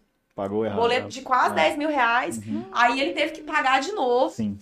E quando. É, é a dica agora que eu vou dar como advogada: é prestem atenção. Quando você tem a dívida, há sim possibilidade de acordo. Há sim a possibilidade de você diminuir esse valor. Não que isso seja impossível. Só que como que funciona?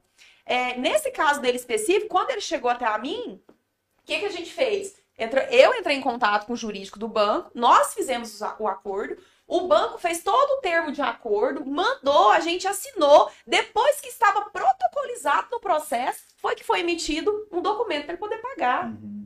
Sabe? Então, assim, já estava tudo. tudo é, e é sempre assim, e todos que você vai fazer. Não existe esse tipo de pagamento que você tem que antecipar dinheiro. É igual o doutor Danilo falou: como que você vai pegar um empréstimo? Eu vou financiar 100 mil, eu tenho que pagar 10 para poder pegar o dinheiro? Isso não existe.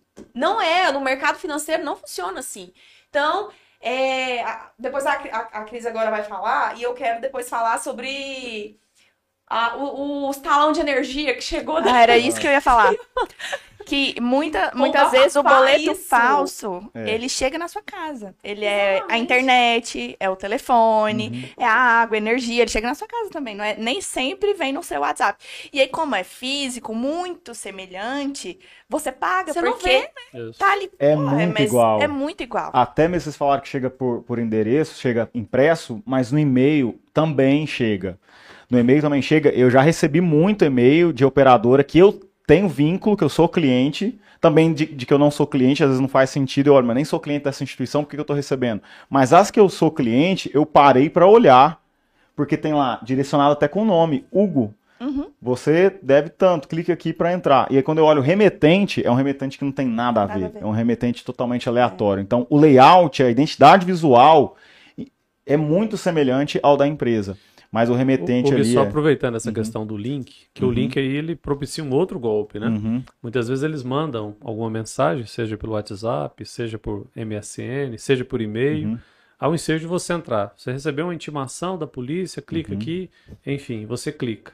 Ali por trás daquele link tem um programa espião que vai ser direcionado para o seu telefone, para o seu computador, enfim, Uhum. pela, pelo instrumento que você está usando ali, o aparelho que você está usando.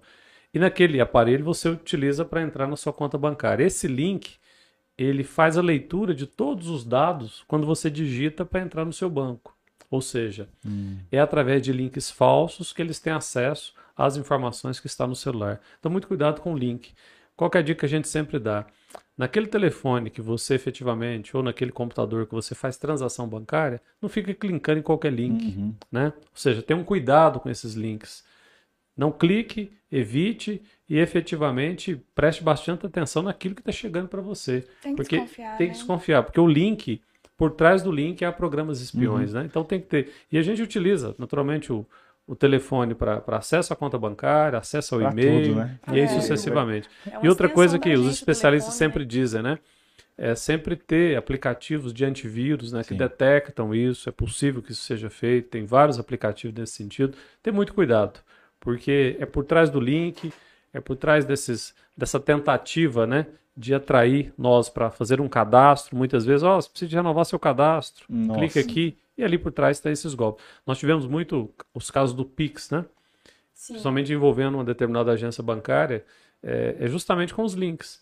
Seu, seu, seu cadastro aqui foi bloqueado, digite aqui, Aham. clique aqui para você fazer o recadastramento. Uhum. E coincidentemente, certa agência bancária, ela tinha uma dificuldade de operacionalizar no, no- naquele primeiro momento o Pix. A pessoa às vezes fazia, depois travava mesmo, ele tinha que ir na agência bancária. Hum. E acreditava que tinha sido realmente bloqueado. E aí vinha o link. E a pessoa clicava. Aqui em Rio Verde também a gente teve várias vítimas. Comunicamos essa agência, até porque o golpe foi a nível de Brasil.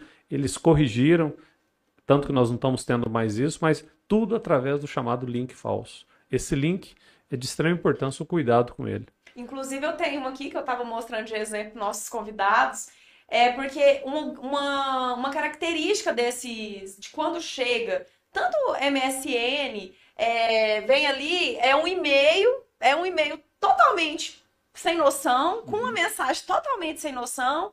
É, Sempre tem um erro. É igual É. o Hugo falou: se eu, se eu abrir para ver, o remetente.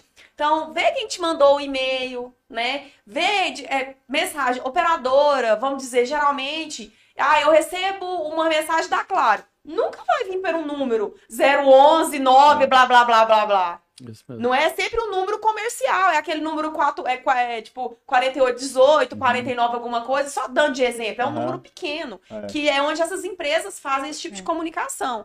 E, e, e eu queria até comentar a respeito, porque eu tenho a minha mãe, a minha mãe, eu, sou, eu falo pra mãe, não clique em nada. mãe. A minha mãe recebe essa, essa informação quase diariamente, coitada. Eu falo, não clica, clique pelo lá. Não Mas clica. ela agora ela já alerta as colegas dela de golpe. Minha Ela mãe, já manda no grupo. ela já fala, Ao não, invés de isso mandar é bom dia, golpe, manda não é faz do isso não. golpe. Minha mãe já tá esperta. É, você que tá lá, o senhor que tá lá na delegacia, que, que, que vivencia o crime, né? Porque a gente fala, os policiais, delegado, o pessoal o que tá ali na delegacia, vivencia. É o primeiro que tem contato. É, os golpes é relacionado a idosos. Não que a senhora seja idosa, tá, mãe? A senhora só É gosta jovem, é jovem mais é tempo. jovem mais, mais tempo. Mas a gente vê que tem um índice muito alto.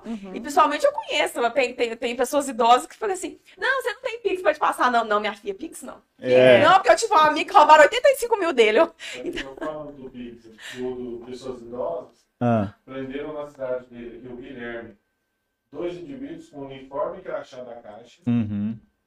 Pegando, indo nas residências, chegavam, recolhiam o cartão com a senha, falando que os cartões tinham, que estavam Aham. clonados, seus cartões. Então, estamos recolhendo eles. E me passa a senha. Ah, descreve a senha aí. É. Abraços pro Guilherme. Muito obrigada pela participação. E vamos lá agora falar. Tem muito disso. Até aquela do motoboy, que também é bem famosa, É. né? Inclusive, Que eles- teve um- a filha do Belo estava participando desse golpe do motoboy, né? No Rio de Janeiro, você sabe disso? Não, fofoca, gente. Olha o fofoca nível nacional. Vamos fofocar aqui, amigo. Que Personalidade. é esse golpe do motoboy que a, motoboy, é. que a É. pessoa vai lá e aí, não, é porque no dado e recolhia, ou trocava cartão, ou fazia foto da, do rosto da pessoa. E a filha do Belo ficou presa. Foi presa porque participava da quadrilha. Meu Meu Deus. Deus. É, o, o falso motoboy, na verdade, ele vai recolher o cartão, Isso. porque ele precisa do cartão, mesmo quebrado, mas com chip, Uhum. porque antes teve a ligação. Uhum. Essa ligação que eu Isso. comentei. Faz, fala que o telefone, o cartão foi clonado, que vai ser bloqueado, mas que precisa do cartão. Mas eles falaram, para sua segurança, você quebra o cartão, que nós vamos Corta. pedir para corta, que nós vamos pedir para recolher o cartão. Mas deixa o chip intacto. Mas deixa o chip intacto. Até porque quebrando o cartão, o meio chip, ele geralmente fica, fica do Aham. lado, É. né? Então ele vai ficar intacto. E ali de posse do chip e já dos, da senha dos dados, aí vem o golpe, né? Eles Eles entram na conta bancária, fazem as compras, enfim, com o cartão da Aham. pessoa. E aqui em Verde tivemos, né? Tivemos, inclusive, o falso motoboy aqui era de São Paulo, né? Ele foi recolher um cartão, a família percebeu que poderia ser um golpe, acionou a polícia e ele foi preso. E ele, com ele, foi encontrado várias máquinas, ele já tinha praticado golpes não só aqui em Rio Verde, mas em outras cidades. Então, já trazendo a informação aí da filha do Belo, o falso motoboy, ele age Já- no Brasil inteiro. É. Esse golpe, por enquanto, ele, ele deu uma diminuída. Nós não Uhum. tivemos, nos últimos último mês, não tivemos nenhum caso aqui em Rio Verde, mas ele volta, ele é cíclico. Aham. De repente ele desaparece. Aí ó, nós paramos de falar, as pessoas, enfim, não tem mais as E a informações. pandemia foi propício para isso, Sem né? Porque a dúvida. gente não podia ir no banco, a gente falava É. com ninguém. Então, o ca- nossa, olha que facilidade, a pessoa vem na minha casa Que buscar. povo É. bonzinho. Mas falando da questão jurídica e, e levando sempre essa bandeira da questão dos bancos, né? Eu acho extremamente irresponsável eles, e vamos falar dos idosos, eles darem a eles a possibilidade de acesso pelo um telefone, pelo, pelo seu aplicativo, e sem nenhuma instrução. Exatamente. Ou seja, os aposentados vão lá, às vezes são pessoas que têm dificuldade até mesmo de leitura, falam para eles que eles podem operacionalizar um aplicativo Com segurança. com segurança, não dão instruções, não, não ensinam eles como operacionalizar, quais os riscos que tem, para quê? Para evitar que ele venha até a agência bancária, porque tem poucos funcionários, infelizmente Uhum. há essa prática por parte da- das agências bancárias, e ele, infelizmente, estimulado a usar o aplicativo para não ir na agência bancária, acaba sendo vitimado. Uhum. Eu até, em conversa com o pessoal do PROCON, com os advogados que advogam nessa área, tenho orientado, olha, dependendo da situação e como isso for ofertado, responsabilidade também por parte da agência bancária, Com porque tem que ter um certeza. setor específico, primeiro, para receber a pessoa pessoalmente, instruí-la, para que possa ter uma central de atendimento que possa dar essas informações, que o banco possa difundir isso antes de colocar na mão de uma pessoa que não tem experiência com o Muitas vezes aplicativo. não sabe nem ler. Sem É. dúvida. Que a maioria das vezes não sabe nem ler, né? Então, assim, é, responsabilidade também é, dos bancos com esses consumidores, né? Então, já que nós estamos discutindo questão jurídica Sim, aqui, perfeito. como Com recentemente certeza. nós tivemos um caso aqui de, de, uma, é, de um pessoal que foi preso aplicando golpes aí referente a móveis planejados, em que haviam é, assinaturas falsas e financiamentos feitos em agências bancárias. A mesma instrução dada pelo PROCON, responsabilize também o banco que não teve atenção devida para com esses financiamentos falsificados. Então, portanto, só chamando a atenção aqui que muitas vezes alguns bancos, é bom a gente deixar claro, Aham. nós temos exemplos aí de, de agências bancárias que realmente instruem, que dá toda a atenção devida, que a pessoa chega lá e é atendida rápida, com pessoas instruídas, é fato. Mas infelizmente, a gente tem alguns bancos que por, por quererem muitos, muitos, muitos clientes acabam não dando a atenção devida e essas pessoas acabam sendo vitimadas. Com certeza. Infelizmente. É, e essa questão aí também do, do, do- Porque assim, eu conheço umas 8 ou 15 pessoas Deixa eu pedir pro próximas a mim. estagiário Ah, água. Estagiário, Ah. me dá uma água, por favor. eu conheço. Se alguém mais aceita? Não, não, tá Não tem tranquilo, bem servido. Na caneca aí? Assim, eu, eu comentei de algumas pessoas próximas a mim, né, que caíram em golpes e tudo mais, até a minha avó se encaixa nessa questão aí da jovem há mais tempo, que contraíram um empréstimo em nome dela, mas eh, ela não contratou, falsificaram a assinatura dela e tudo mais, aí também tem a parte da instituição financeira que não teve observância adequada, né? E tá com um problemão aí. Mas eu também caí no golpe. Você fala, nossa, Hugo, você tá no mercado Hugo, financeiro todos os dias, tá aí dando dica e você Pessoa caiu no golpe. instruída. Pessoa instruída. Obrigado. Cara, mas eu caí justamente no golpe do falso boleto. Eu até tava comentando aqui nos bastidores. é, empresa de telefonia, empresa que eu sou cliente, de fato, um determinado momento entrou em contato comigo, é, falando lá que eu tinha atrasado duas parcelas, no mês de janeiro e de fevereiro. Falei, ah, acho, pouco provável, que eu deixo tudo em débito em conta, né? Eu fui lá. os- Gente rico nem preocupa com isso, tá vendo, gente? Mas não, é eu não, conta, meu eu amor. não gosto de dever nada. Dever Então, muito eu já achei, achei estranho, né? Me ligaram na manhã, na, na parte da manhã. Ah, você não, não pagou janeiro e fevereiro aqui da tua fatura. Eu, eu olhei lá, de fato não tinha debitado. Descadastrou o débito em conta, não sei o que que houve lá e tal. E aí eu falei, tá, e aí, como é que a gente faz? Não, é, a sua fatura atual está em tanto. De fato, estava em tanto que ele tinha falado, tinha um valor lá. Para você fechar em até dois dias, e aí eu preciso que você feche até dois dias, a questão da urgência, né? Que eles falam, fica tanto, dado um desconto de 40% aproximadamente. Falei, não, pode, vamos lá, vamos, vamos fechar, eu quero regularizar. Isso aí foi um, um equívoco, um mal entendido, não sei. Eu não gosto de ver, eu fico todo sem graça, né? Me cobrar, eu fico todo sem graça. E aí, nessa urgência de tentar atender, ela falou: Vamos lá, vou fechar aqui então os dados do seu boleto. Só me confirme, por favor, o seu e-mail é tal, tal, tal, tal? Eu falei: É. Seu CPF é tal, tal, tal, tal, tal? É. Esse, esse número que eu tô falando contigo é o teu WhatsApp, né? É. Eu falei: É. Então tô te mandando agora Os três o boleto fechado é, por e-mail e também nesse WhatsApp. É, por favor, é, paguem até dois dias. Aí eu falei, ah, não, tô pagando agora. Desliguei, aí na correria, com palestra, com reunião, com podcast, Podcast. e que não sei o que. Não. monte. Pessoa muito É. atarefada também. E eu falei, cara, eu quero resolver isso logo, né? Parei ali, tirei um tempo, olhei, peguei o boleto, olhei só o valor, não, não tive cuidado de olhar o, o- a razão social, qual que era o beneficiário ali e tal. Mas olha que curioso, não era uma pessoa física. Depois que eu caí no golpe, gente, caí no golpe, perdi. É, 200 reais. hein? 200 reais. Assim, valor irrisório, mas que Oi, oi pra você, meu amor. Ô, Lindão, você tá vendo? Eu Olha, tô a aqui pessoa- calculando quantas ações de Taes eu compro É. com 200 reais. Mas aí a questão, olha o, o, o esmero, já, já dá pra quase, dá pra quase colocar um quarto tanque de combustível, né? quase metade. É.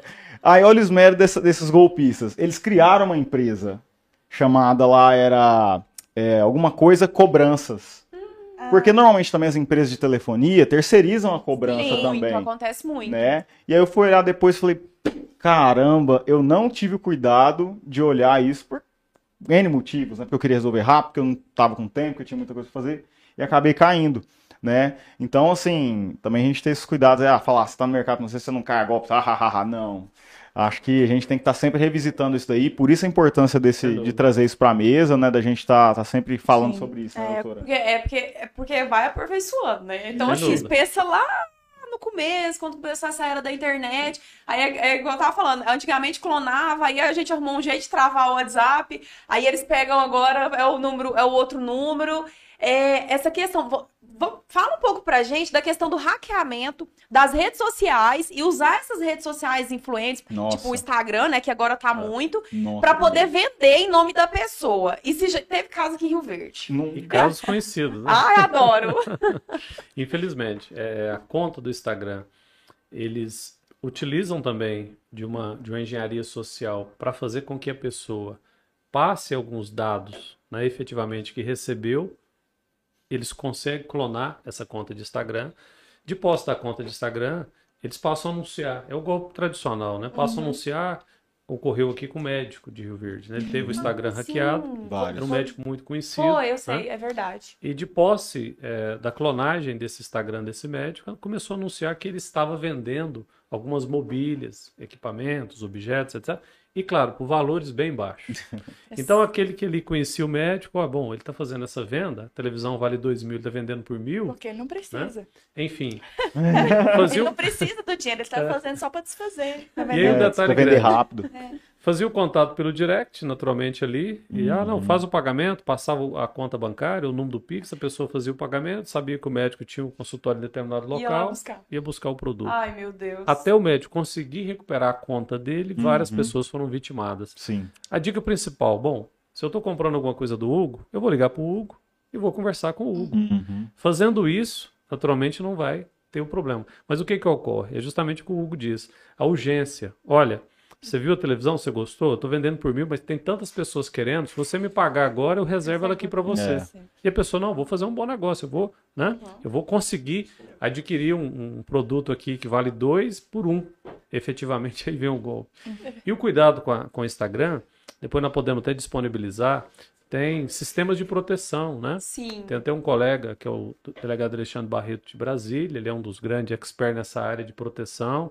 Tem aplicativos, tem é, camadas de proteção para a pessoa não ser invadida, até porque tem várias maneiras que eles estão buscando isso, principalmente Instagram de pessoas como você, por tem exemplo, que tem muitos seguidores, É, eu que consegui clonando o seu Instagram, eles, eles vão conseguir, às vezes, praticar golpe em razão da quantidade de pessoas que você alcança. Muitas pessoas jurídicas estão sendo hackeadas também, né? Uhum. muitas páginas de, de empresas. Então tem que ter muito cuidado.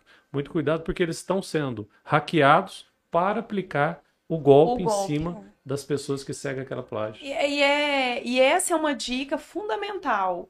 tomar é, cuidado com o que você compra, né? Comprou, não, porque tem, mas por que tem que passar o Pix agora? Ah, porque tem quatro pessoas na frente? Não, então tudo bem, pode vender. É. Né? A gente tem que parar desse, dessa urgência das coisas, né?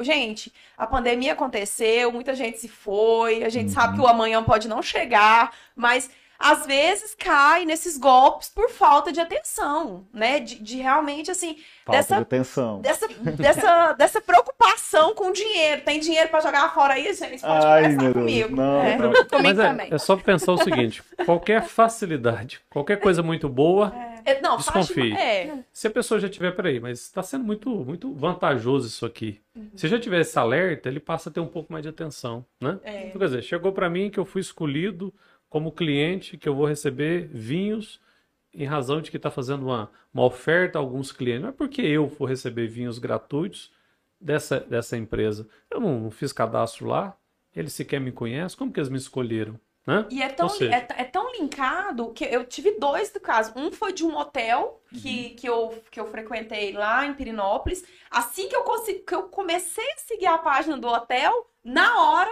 já recebi uma mensagem automático. Porque tem aplicativos que Tem. ficam perseguindo, é, vamos dizer, é, eu, eu tenho um tipo de público tal. E aí eu sigo a empresa, essas, eu compro tal coisa. Existe aplicativos que faz as empresas procurar essas pessoas. Isso existe, é uma coisa lícita. Mas aí os criminosos se utilizam desses aplicativos para achar, é, identificar, Os igual no seu perfis. caso, o vinho, né? Isso. E aí eu recebi mensagem desse. Começou a me seguir na hora. de- Eu comecei a seguir, você começou a seguir de volta. É automático. Tu- Aí até aí É. tudo bem. Aí manda, não, porque a gente viu que você se hospedou, né? O Instagram é público, realmente tinha foto do hotel. E aí é uma promoção, você faz um cadastro, manda o link. Na hora, a primeira coisa que eu fiz, vou, fui lá. Quando eu cheguei lá, o hotel tal com. Poucos tipo, seguidores. poucos seguidores, eu falei, não condiz. aí eu fui na página verdadeira, que eles têm quase 80 mil seguidores. E aí eu já denunciei, é, tirei print, mandei pra eles. Porque é um trabalho importante também da gente fazer como cidadão. Isso, denunciar a página fake. É, Sim. você denuncia a página e você entrar em contato com a empresa verdadeira. Olha, estão praticando Sim. golpe Sim. no seu nome Isso. né? Você tira um print e manda porque a pessoa começa a divulgar. Porque às vezes, até a pessoa tomar conhecimento de que isso está acontecendo, é, várias pessoas já, já Aí, caíram no golpe, golpe. né? Ó, só registrar aqui a participação, não sei, acho que a Cristiane deve conhecer. Matheus Ortiz, tá parabenizando aí pelo Ah, podcast. O conteúdo tá muito bom, obrigado. Tem muita Obrigada. gente É acompanhando aí irmão. Pelo beijo. YouTube. Pessoal também pelo Instagram do Café Jurídico, também pelo Instagram da Jeito, já, de Jeito da Gi, a gente tá em todo lugar, né? Todo lugar a gente tá. Então continue mandando aí a tua mensagem, tua participação. Obrigado a todos vocês que estão acompanhando a gente aqui até o momento. Realmente. Se é, inscreva no canal. se inscreva no canal, sininho. no- é, Chama aí, Gi. Chama aí. no, no- sigam a gente no, no Instagram, é Café Jurídico RV. Estamos lá também com conteúdo para vocês, com cortes. O estagiário também está alimentando aí nosso É, perfil. ele disse que deu uma organizada. Vai lá conferir ver se ele organizou mesmo. É. Outro canal. Dê dica de tema, gente. Fala pra gente o que, que vocês querem ouvir aqui. Que nós estamos aqui. Sugestão de convidados. É, sugestão Ah. de convidados. Se bem que a Gina tá bem arrochada, né? Ai, graças a Deus. Mas e não é boa. golpe. Não é golpe. Olha, mas uma questão também que eu queria até fazer linkando aí, não sei se é uma polêmica ou não, envolvendo inclusive essa questão de redes sociais, de Instagram propriamente dito, né?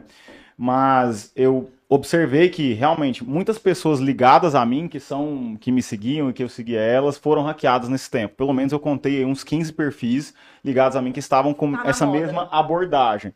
Tanto profissionais da área da saúde, empresários, empresas ligados a mim aqui em Rio Verde mesmo, tiveram essa mesma abordagem. Então, ah, houve aquele hackeamento, a pessoa logo publicava se desfazendo de alguma coisa, que era uma urgência, que às vezes um conhecido que ia mudar de, de país, que estava se desfazendo dos móveis, era sempre uma desculpa dessa e tinha lá a chave Pix, com valores muito abaixo de mercado.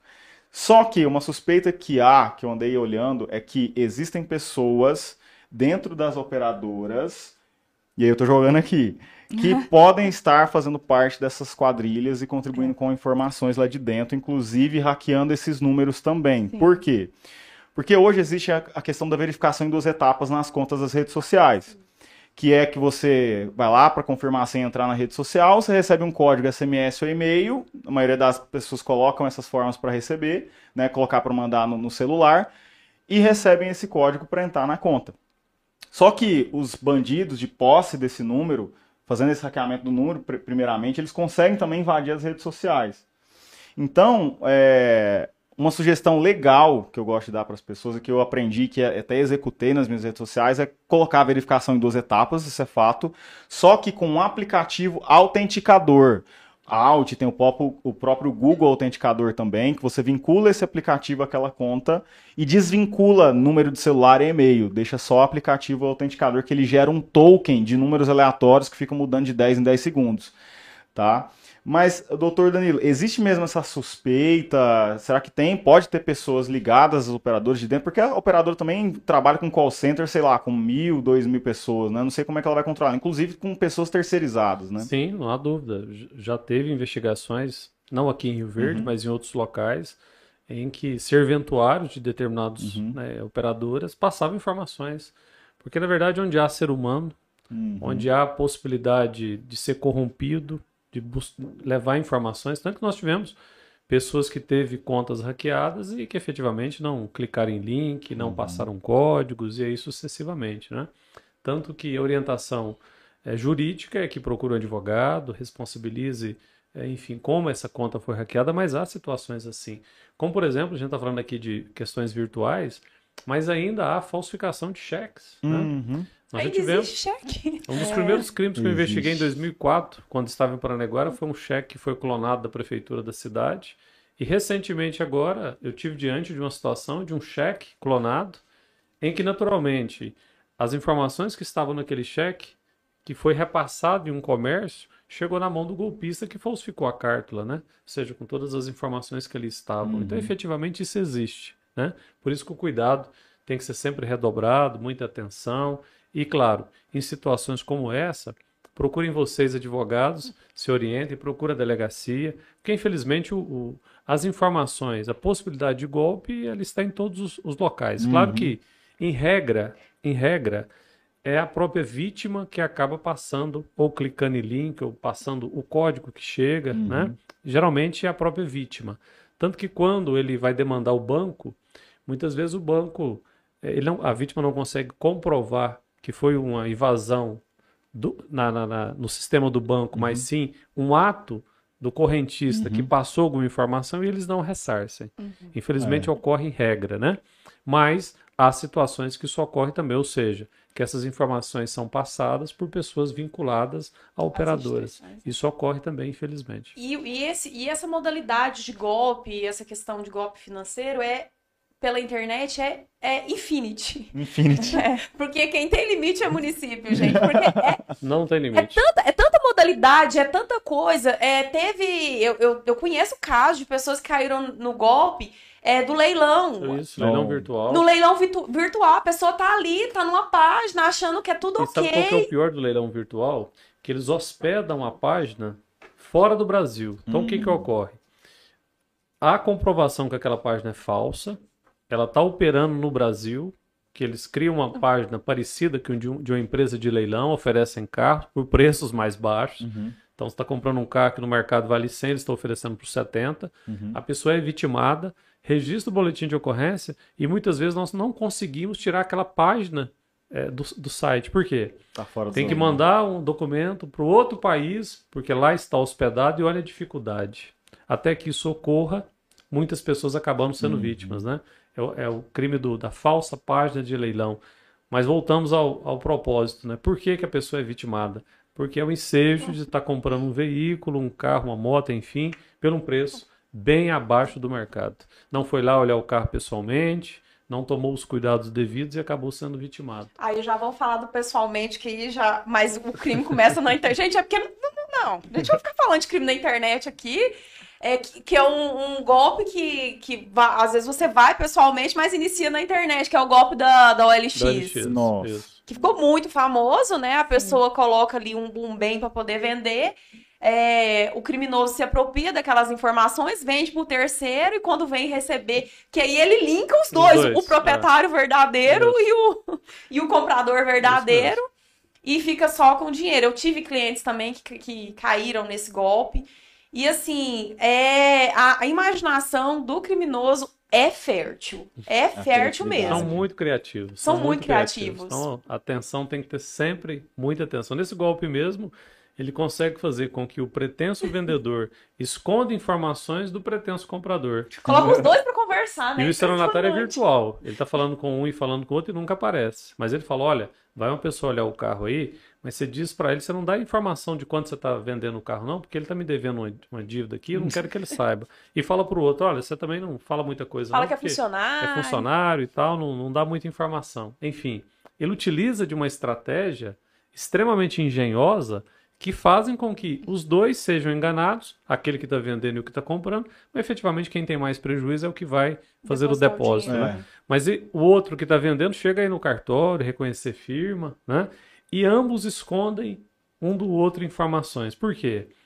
Aquele que está querendo vender está vendendo o carro pelo preço que ele anunciou, está fazendo um bom negócio, no, né? No, no propósito dele, e aquele que está comprando está comprando abaixo do mercado, né? Muito Então ele está imaginando que está fazendo um bom negócio Nesse também. caso de- é, dessa, desse carro desse cliente meu, é, no caso ele era o dono, ele estava vendendo realmente pelo preço que ele tinha pedido, anunciado. E a pessoa que comprou, gente, era um carro de tipo 100 mil, tinha pagado 50. Nossa. Aí depositou 25 e os outros 25 na hora que pegasse o carro. Ai, meu Nossa. Deus. Gente, é daquele esmola quando é demais, o É, santo tem que confiar. Eu, eu conheço pessoas, já vi casos assim na minha frente acontecerem é, em uma outra instituição, e aí falei, né? Na verdade, a gente alertou, né, que não era pra fazer aquilo, que parecia muito um golpe, mas aí a pessoa foi teimosa, infelizmente ela É. caiu. Ela fica cega, ela fica ancorada naquele ganho. É aquele, que é ela aquela vai ver, né? ganância, né? É a ganância de, de todos os, o motivo de todos os golpes. Exatamente. Você querer ganhar demais.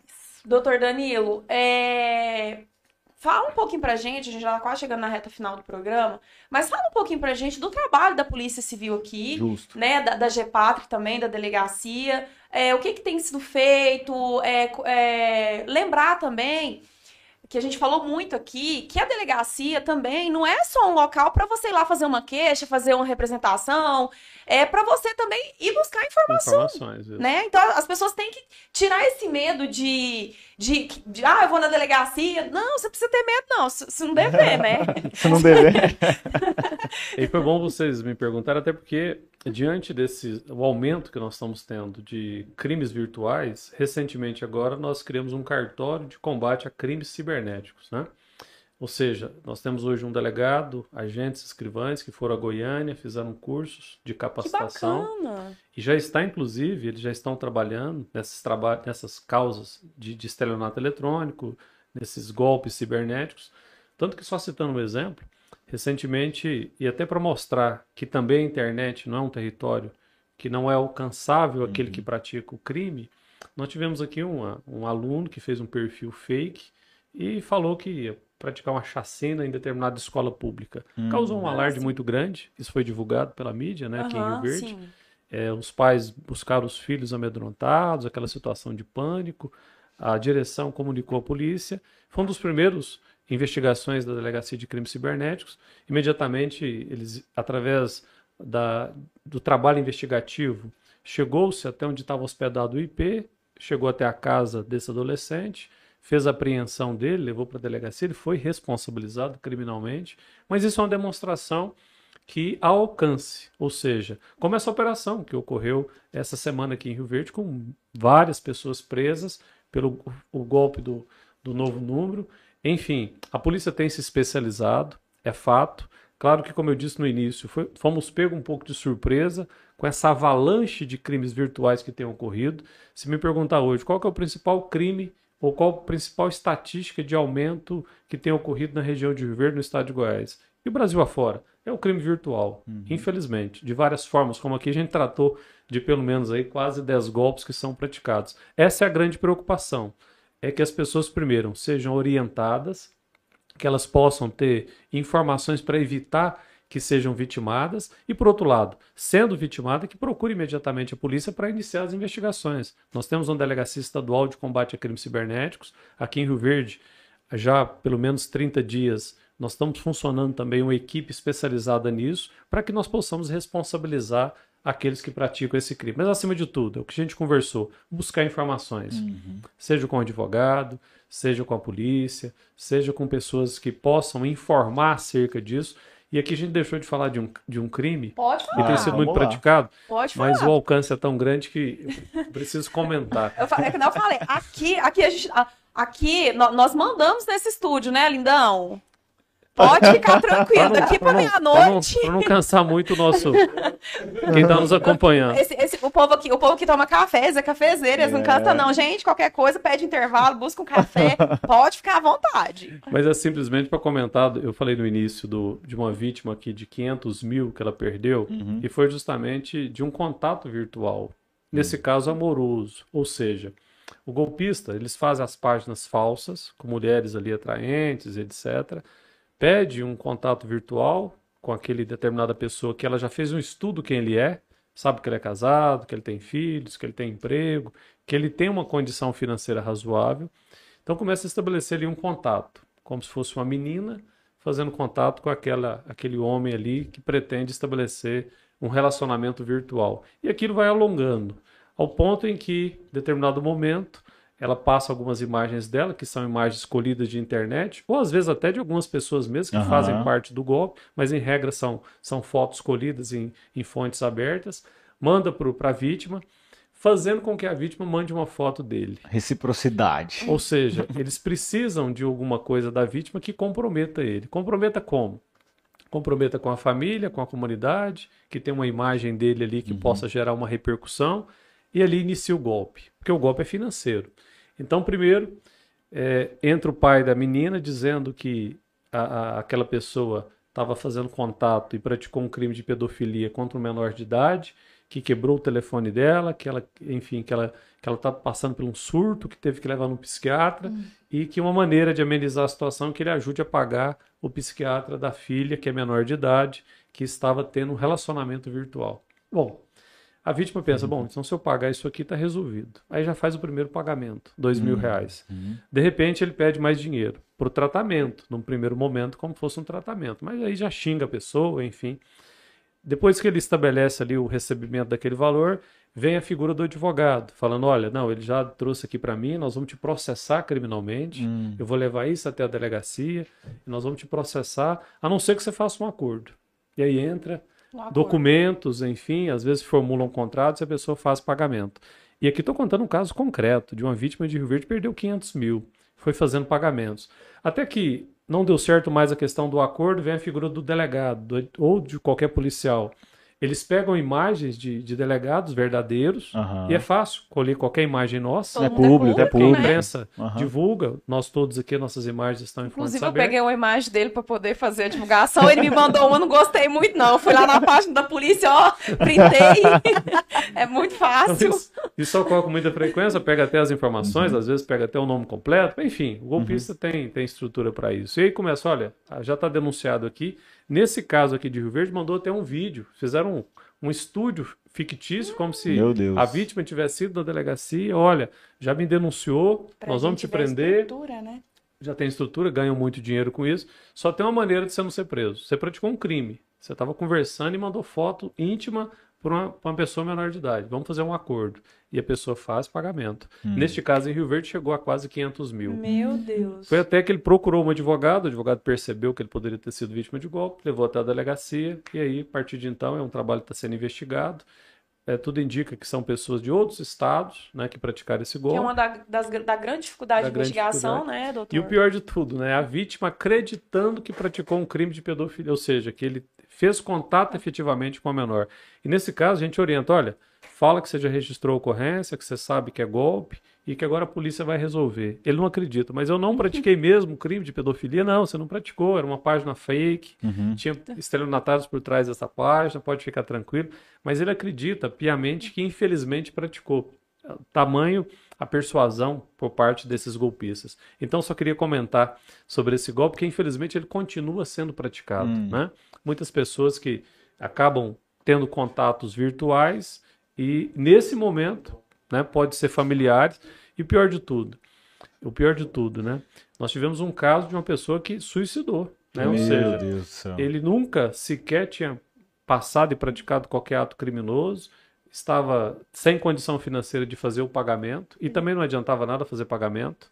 E ele ali naquela crença de que poderia ser preso, que ele, e sendo preso eles poderiam matar ele dentro do presídio, naquele desespero. Tem todo um terror emocional também. A família não percebeu e de repente ele, ele cometeu suicídio. Quando foi ser feita a investigação do suicídio, que foi colhido o celular, estava lá uma série de conversas com golpistas. Meu. Chega a esse ponto. Por isso que aquele que está nos ouvindo aqui pode ter alguém próximo que está precisando do auxílio, está passando por alguma dificuldade e saiba, né? Esse golpe ele está ocorrendo com muita frequência, né? Porque as pessoas têm conversado muito. com homens de idade um pouco mais avançada. Mais avançada. E, e aí vamos falar de mais um. Acho que dá tempo de falar de mais acho que um dá, rapidinho. sim. Já que, que o doutor Danilo falou a respeito desse crime, porque é uma modalidade de crime, né? De um golpe pe- é, pela internet, que é essa questão do relacionamento. Pessoas de outro país, a gente saiu até a série lá no Netflix. O golpista O do golpista, Tinder. A gente tava golpista pensando, do eu ia comentar. É, Então, né? É um golpe que acontece com frequência. sim. É os estel- estelionatários emocionais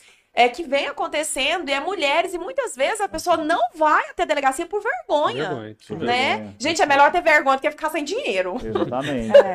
Né, Né? No caso do Simon Leviev lá, que é o, o rapaz lá, ele virou, foi uma estrela, né? Então, Ele tá dando curso de. Ele tá dando de- curso, de- gente. Ele é coach agora. Ele tá cobrando, as pessoas pagam porque ele deu uma mensagem de feliz aniversário, ele cobra 200 mil euros pra meu uma Deus, mensagem. olha pra você ver, ver. a que nível que chegou, que, É. que mundo, né? E Que- ele- nível, ele mundo ficou- que a gente chegou. Na, no Netflix conta que ele ficou só seis meses preso, né? Foi, foi, muito Foi pouco. muito pouco. É, é, e aí a questão é, é aquele relacionamento que começa e começa a pedir dinheiro e pedir dinheiro. É. E aí sempre tem aquela história, não, eu vou te mandar um presente, mas aí você tem que pagar. pagar o- Para liberar o presente. Pra Para liberar liberar, o a presente. Gente, tudo que você tiver que, que entregar dinheiro, eu tenho uma, a- uma pessoa, conheço duas pessoas que sofreu esse golpe. Uma, inclusive, é amiga da minha mãe, muito próxima, porque ela passou o endereço, ela passou tudo pro cara mandar o presente. E aí, quando ela pas- parou de passar o dinheiro, o que, que aconteceu? O cara falou: Eu tenho seu endereço, eu vou na sua casa.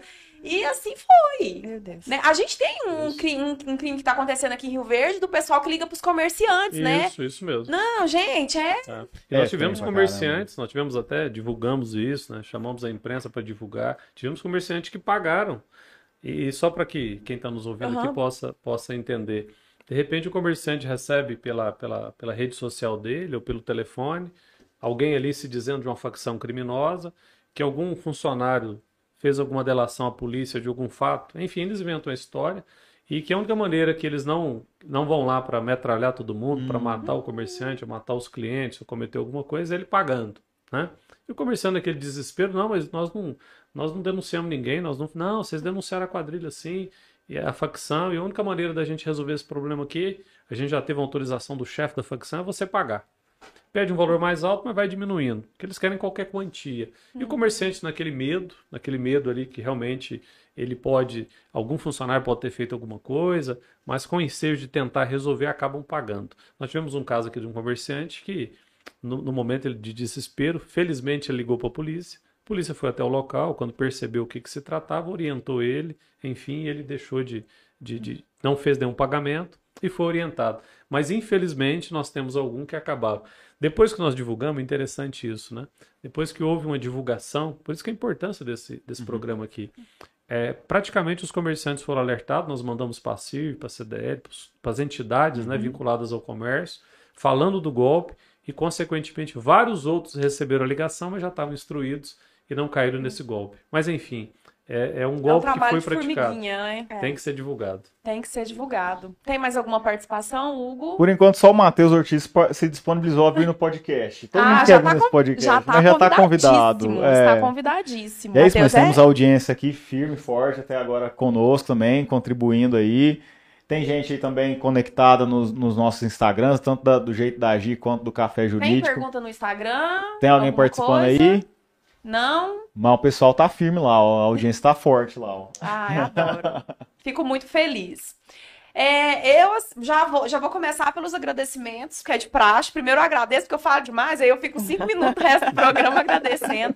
Mas assim, é, não tem nem como mensurar a minha gratidão por vocês estarem aqui, participando, levando informação, fazendo o nosso trabalho social. É realmente um projeto criado de, de coração, é um, é, um, é um filho que começa a crescer. E eu, como mãe, né? A única É. coisa que eu mais sei fazer é menino, mas enfim, viu? Fiz o café jurídico, olha que maravilha. Eu quero agradecer demais, Cris, sua presença. É um Imagina. prazer estar sentado numa mesa com mulher investidora, toda Ah. empoderada, que gosta de tomar uma cerveja. Um dia eu perguntei pra ela: você sai com, com o pessoal lá da Casa Capital, que é todo mundo homem, só ela mulher, você toma cerveja ou vinho? Ela toma cerveja. Eu falei: é das minhas, né? Então a gente tem que marcar essa cerveja. Inclusive, acho que o Hugo vai pagar ali, né, pra gente, né? Hugo? Bora! Ixi, Tá sempre aqui hein? no pós, tem- aqui tem um café, mas vocês não veem que depois tem um chopp, né? Mas eu quero agradecer demais. Quero que você deixe suas considerações. Ah, doutor Danilo, eu não tenho nem palavras para agradecer a sua presença aqui. É uma pessoa que eu admiro, é uma pessoa que a gente está se encontrando aí na, na delegacia da vida. É um professor, é, nem você falou, ah, eu gosto tanto de, de ser professor e faz com excelência esse trabalho. É realmente. Aprendi muito e muito obrigada. Eu só tenho realmente a agradecer. E quero que vocês dois deixem as considerações finais aí para os nossos cafezeiros e já estão convidados para o próximo programa. Tem assunto para falar? Pode Tem vir para aqui que o canal tá aberto, ver. é não, É Hugo? isso. Imagina, eu que agradeço a oportunidade de estar aqui, de falar com os cafezeiros, de falar desse tema que eu gosto tanto de alertar, de, de Uhum. divulgar, e faço de, de coração mesmo, porque eu acho que é importante que as pessoas conheçam cada vez mais os tipos diferentes de golpe. É importante que a gente sempre faça esse trabalho de relembrar, porque as pessoas esquecem e elas é, tornam a cair né, em golpes já antigos. O esquema de pirâmide por si só já é muito antigo e as pessoas acabam se esquecendo de como funciona e caem. Então é importante que a gente faça esse trabalho. Fico muito, muito feliz de estar aqui.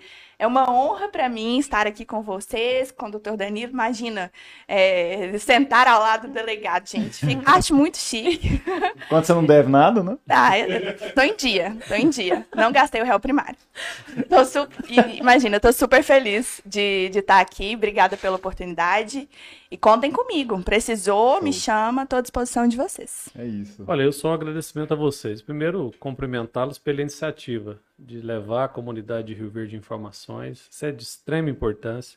Eu falo que a parte preventiva ela é tão importante quanto a parte repressiva, que é a parte de prisão, de responsabilidade. Até porque tem alguns, algumas situações como essa que nós discutimos aqui, que efetivamente a prevenção é muito mais importante do que a repressão.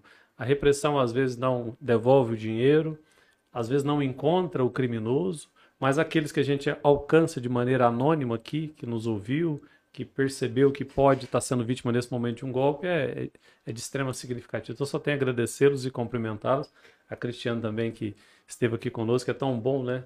Ter uma pessoa tão competente nessa área tão difícil e às vezes tão vinculada a homens, né? E Sim. tendo uma Aham. mulher à frente, como aqui, né, Gislene, de maneira tão competente, fazendo esse intercâmbio aí com, com o Hugo. Agradecer também nosso querido professor aqui, colega professor que está aqui nos bastidores, né? O seu estagiário e filho, né, que também faz às vezes aqui. Mas ó, só levar mesmo a comunidade de Verde nosso agradecimento, dizer que a Polícia Civil está à disposição sempre. Podem procurar, nosso funciona 24 horas. Enfim, eu costumo dizer que nós, servidores públicos, o que temos que fazer cada vez com mais qualidade é servir ao público, né? E esse é efetivamente a função institucional da Polícia Civil, não só de servir, mas de fazer as investigações, de levar informações. Então, é só agradecimento a vocês e que continue sempre. Sou, sou seguidor aqui, sempre tenho acompanhado. A colega Jaqueline esteve aqui Sim. outras Ah, vezes é e tantos verdade, outros. Continue ela- com esse projeto. assistindo a gente. Esse projeto é significativo e eu só tenho agradecimentos e dizer que estamos sempre à disposição. O dia que precisarem, é só mandar uma mensagem, a gente nos organizamos e Já quero aqui. trazer o pessoal da, da delegacia dos crimes de internet, dos, dos crimes cibernéticos. Cibernéticos. Olha isso, Chique, gente. Tá vendo? O povo Vamos tá achando trazer. que eles evoluem no crime, a polícia também evolui. CSI Rio Verde. Boa. Ó, então registrar aqui ainda em tempo ó, a participação aqui da Luciana Rodrigues, está participando conosco até o momento. Ela falou que amou, foi muito bom. Foi ótimo converser- conhecer vocês, meninas, no evento da Casa Capital, ó. Ah, coisa tá aí, ó. boa. Valeu, Luciana. Já fui em redes sociais e ativei a segurança. Olha tá aí. vendo? Ó, é isso daí, já- ó. Já, Já- valeu o programa. Já valeu o programa, então já atingindo a Luciana e com certeza muitas outras pessoas, Com né? certeza. E a gente fica feliz que a gente está atingindo o nosso propósito, que é realmente um propósito de utilidade pública, de levar informação, de prevenir as pessoas, né? Prevenção não quer demais. A gente prevenido ainda, o caboclo ainda foi cair no golpe, rapaz. Imagina quem tá lá todo alegre, vivendo a vida e não sabe de nada, né? Exatamente. Então, só para refletir sobre a frase que a gente falou no início, é o golpe tá aí, cai quem não tem informação. né? Ah, Ah, não. Cheio das frases de meu efeito. Esse tá- meu sócio, tá ele é assim. demais, viu? mais um pra conta, Gi. Mais um pra conta. Quero agradecer nossos apoiadores. Quero agradecer a Damasa Educacional Rio Verde chegando para apoiar. Se você tem interesse de apoiar o programa também, o nosso contato é contatocaféjurídico.gmail.com. Pode chamar a gente lá no, no Instagram. A gente vai investigar para ver se não é golpe. Vamos puxar sua capivara, hein? É, agradecer a, a Print Personalizados, agradecer o Edilto aqui da Job Job é, Agência Digital, a Lara Dutra, a Casa Capital. E é um programa feito de coração pra vocês. E muito obrigado. E semana que vem nós vamos falar de quê? De quê? Ele nem sabe, tá Ai, vendo, gente? Deus. Peguei ele, tá vendo? Ah, é vamos de falar- holding, sucessão A patrimonial. gente vai falar de planejamento sucessório e hold. É. Eu vou colocar você na cadeira de lá semana que vem. Vixe, você vai ser meu, vamos- eu vou te Vamos entrevistar. falar muito sobre holding e outros mecanismos também para garantir aí a- uma sucessão patrimonial adequada aí. Você já pensou? O que, que você vai fazer aí com o seu patrimônio, com o seu legado, depois quando você vier a faltar? Hã? É Então, isso aí. É isso que a gente vai discutir bastante aí na próxima Então, boa semana. noite, cafezeiros, e até semana que vem. É lá. Aê, tchau. tchau, gente. Obrigada.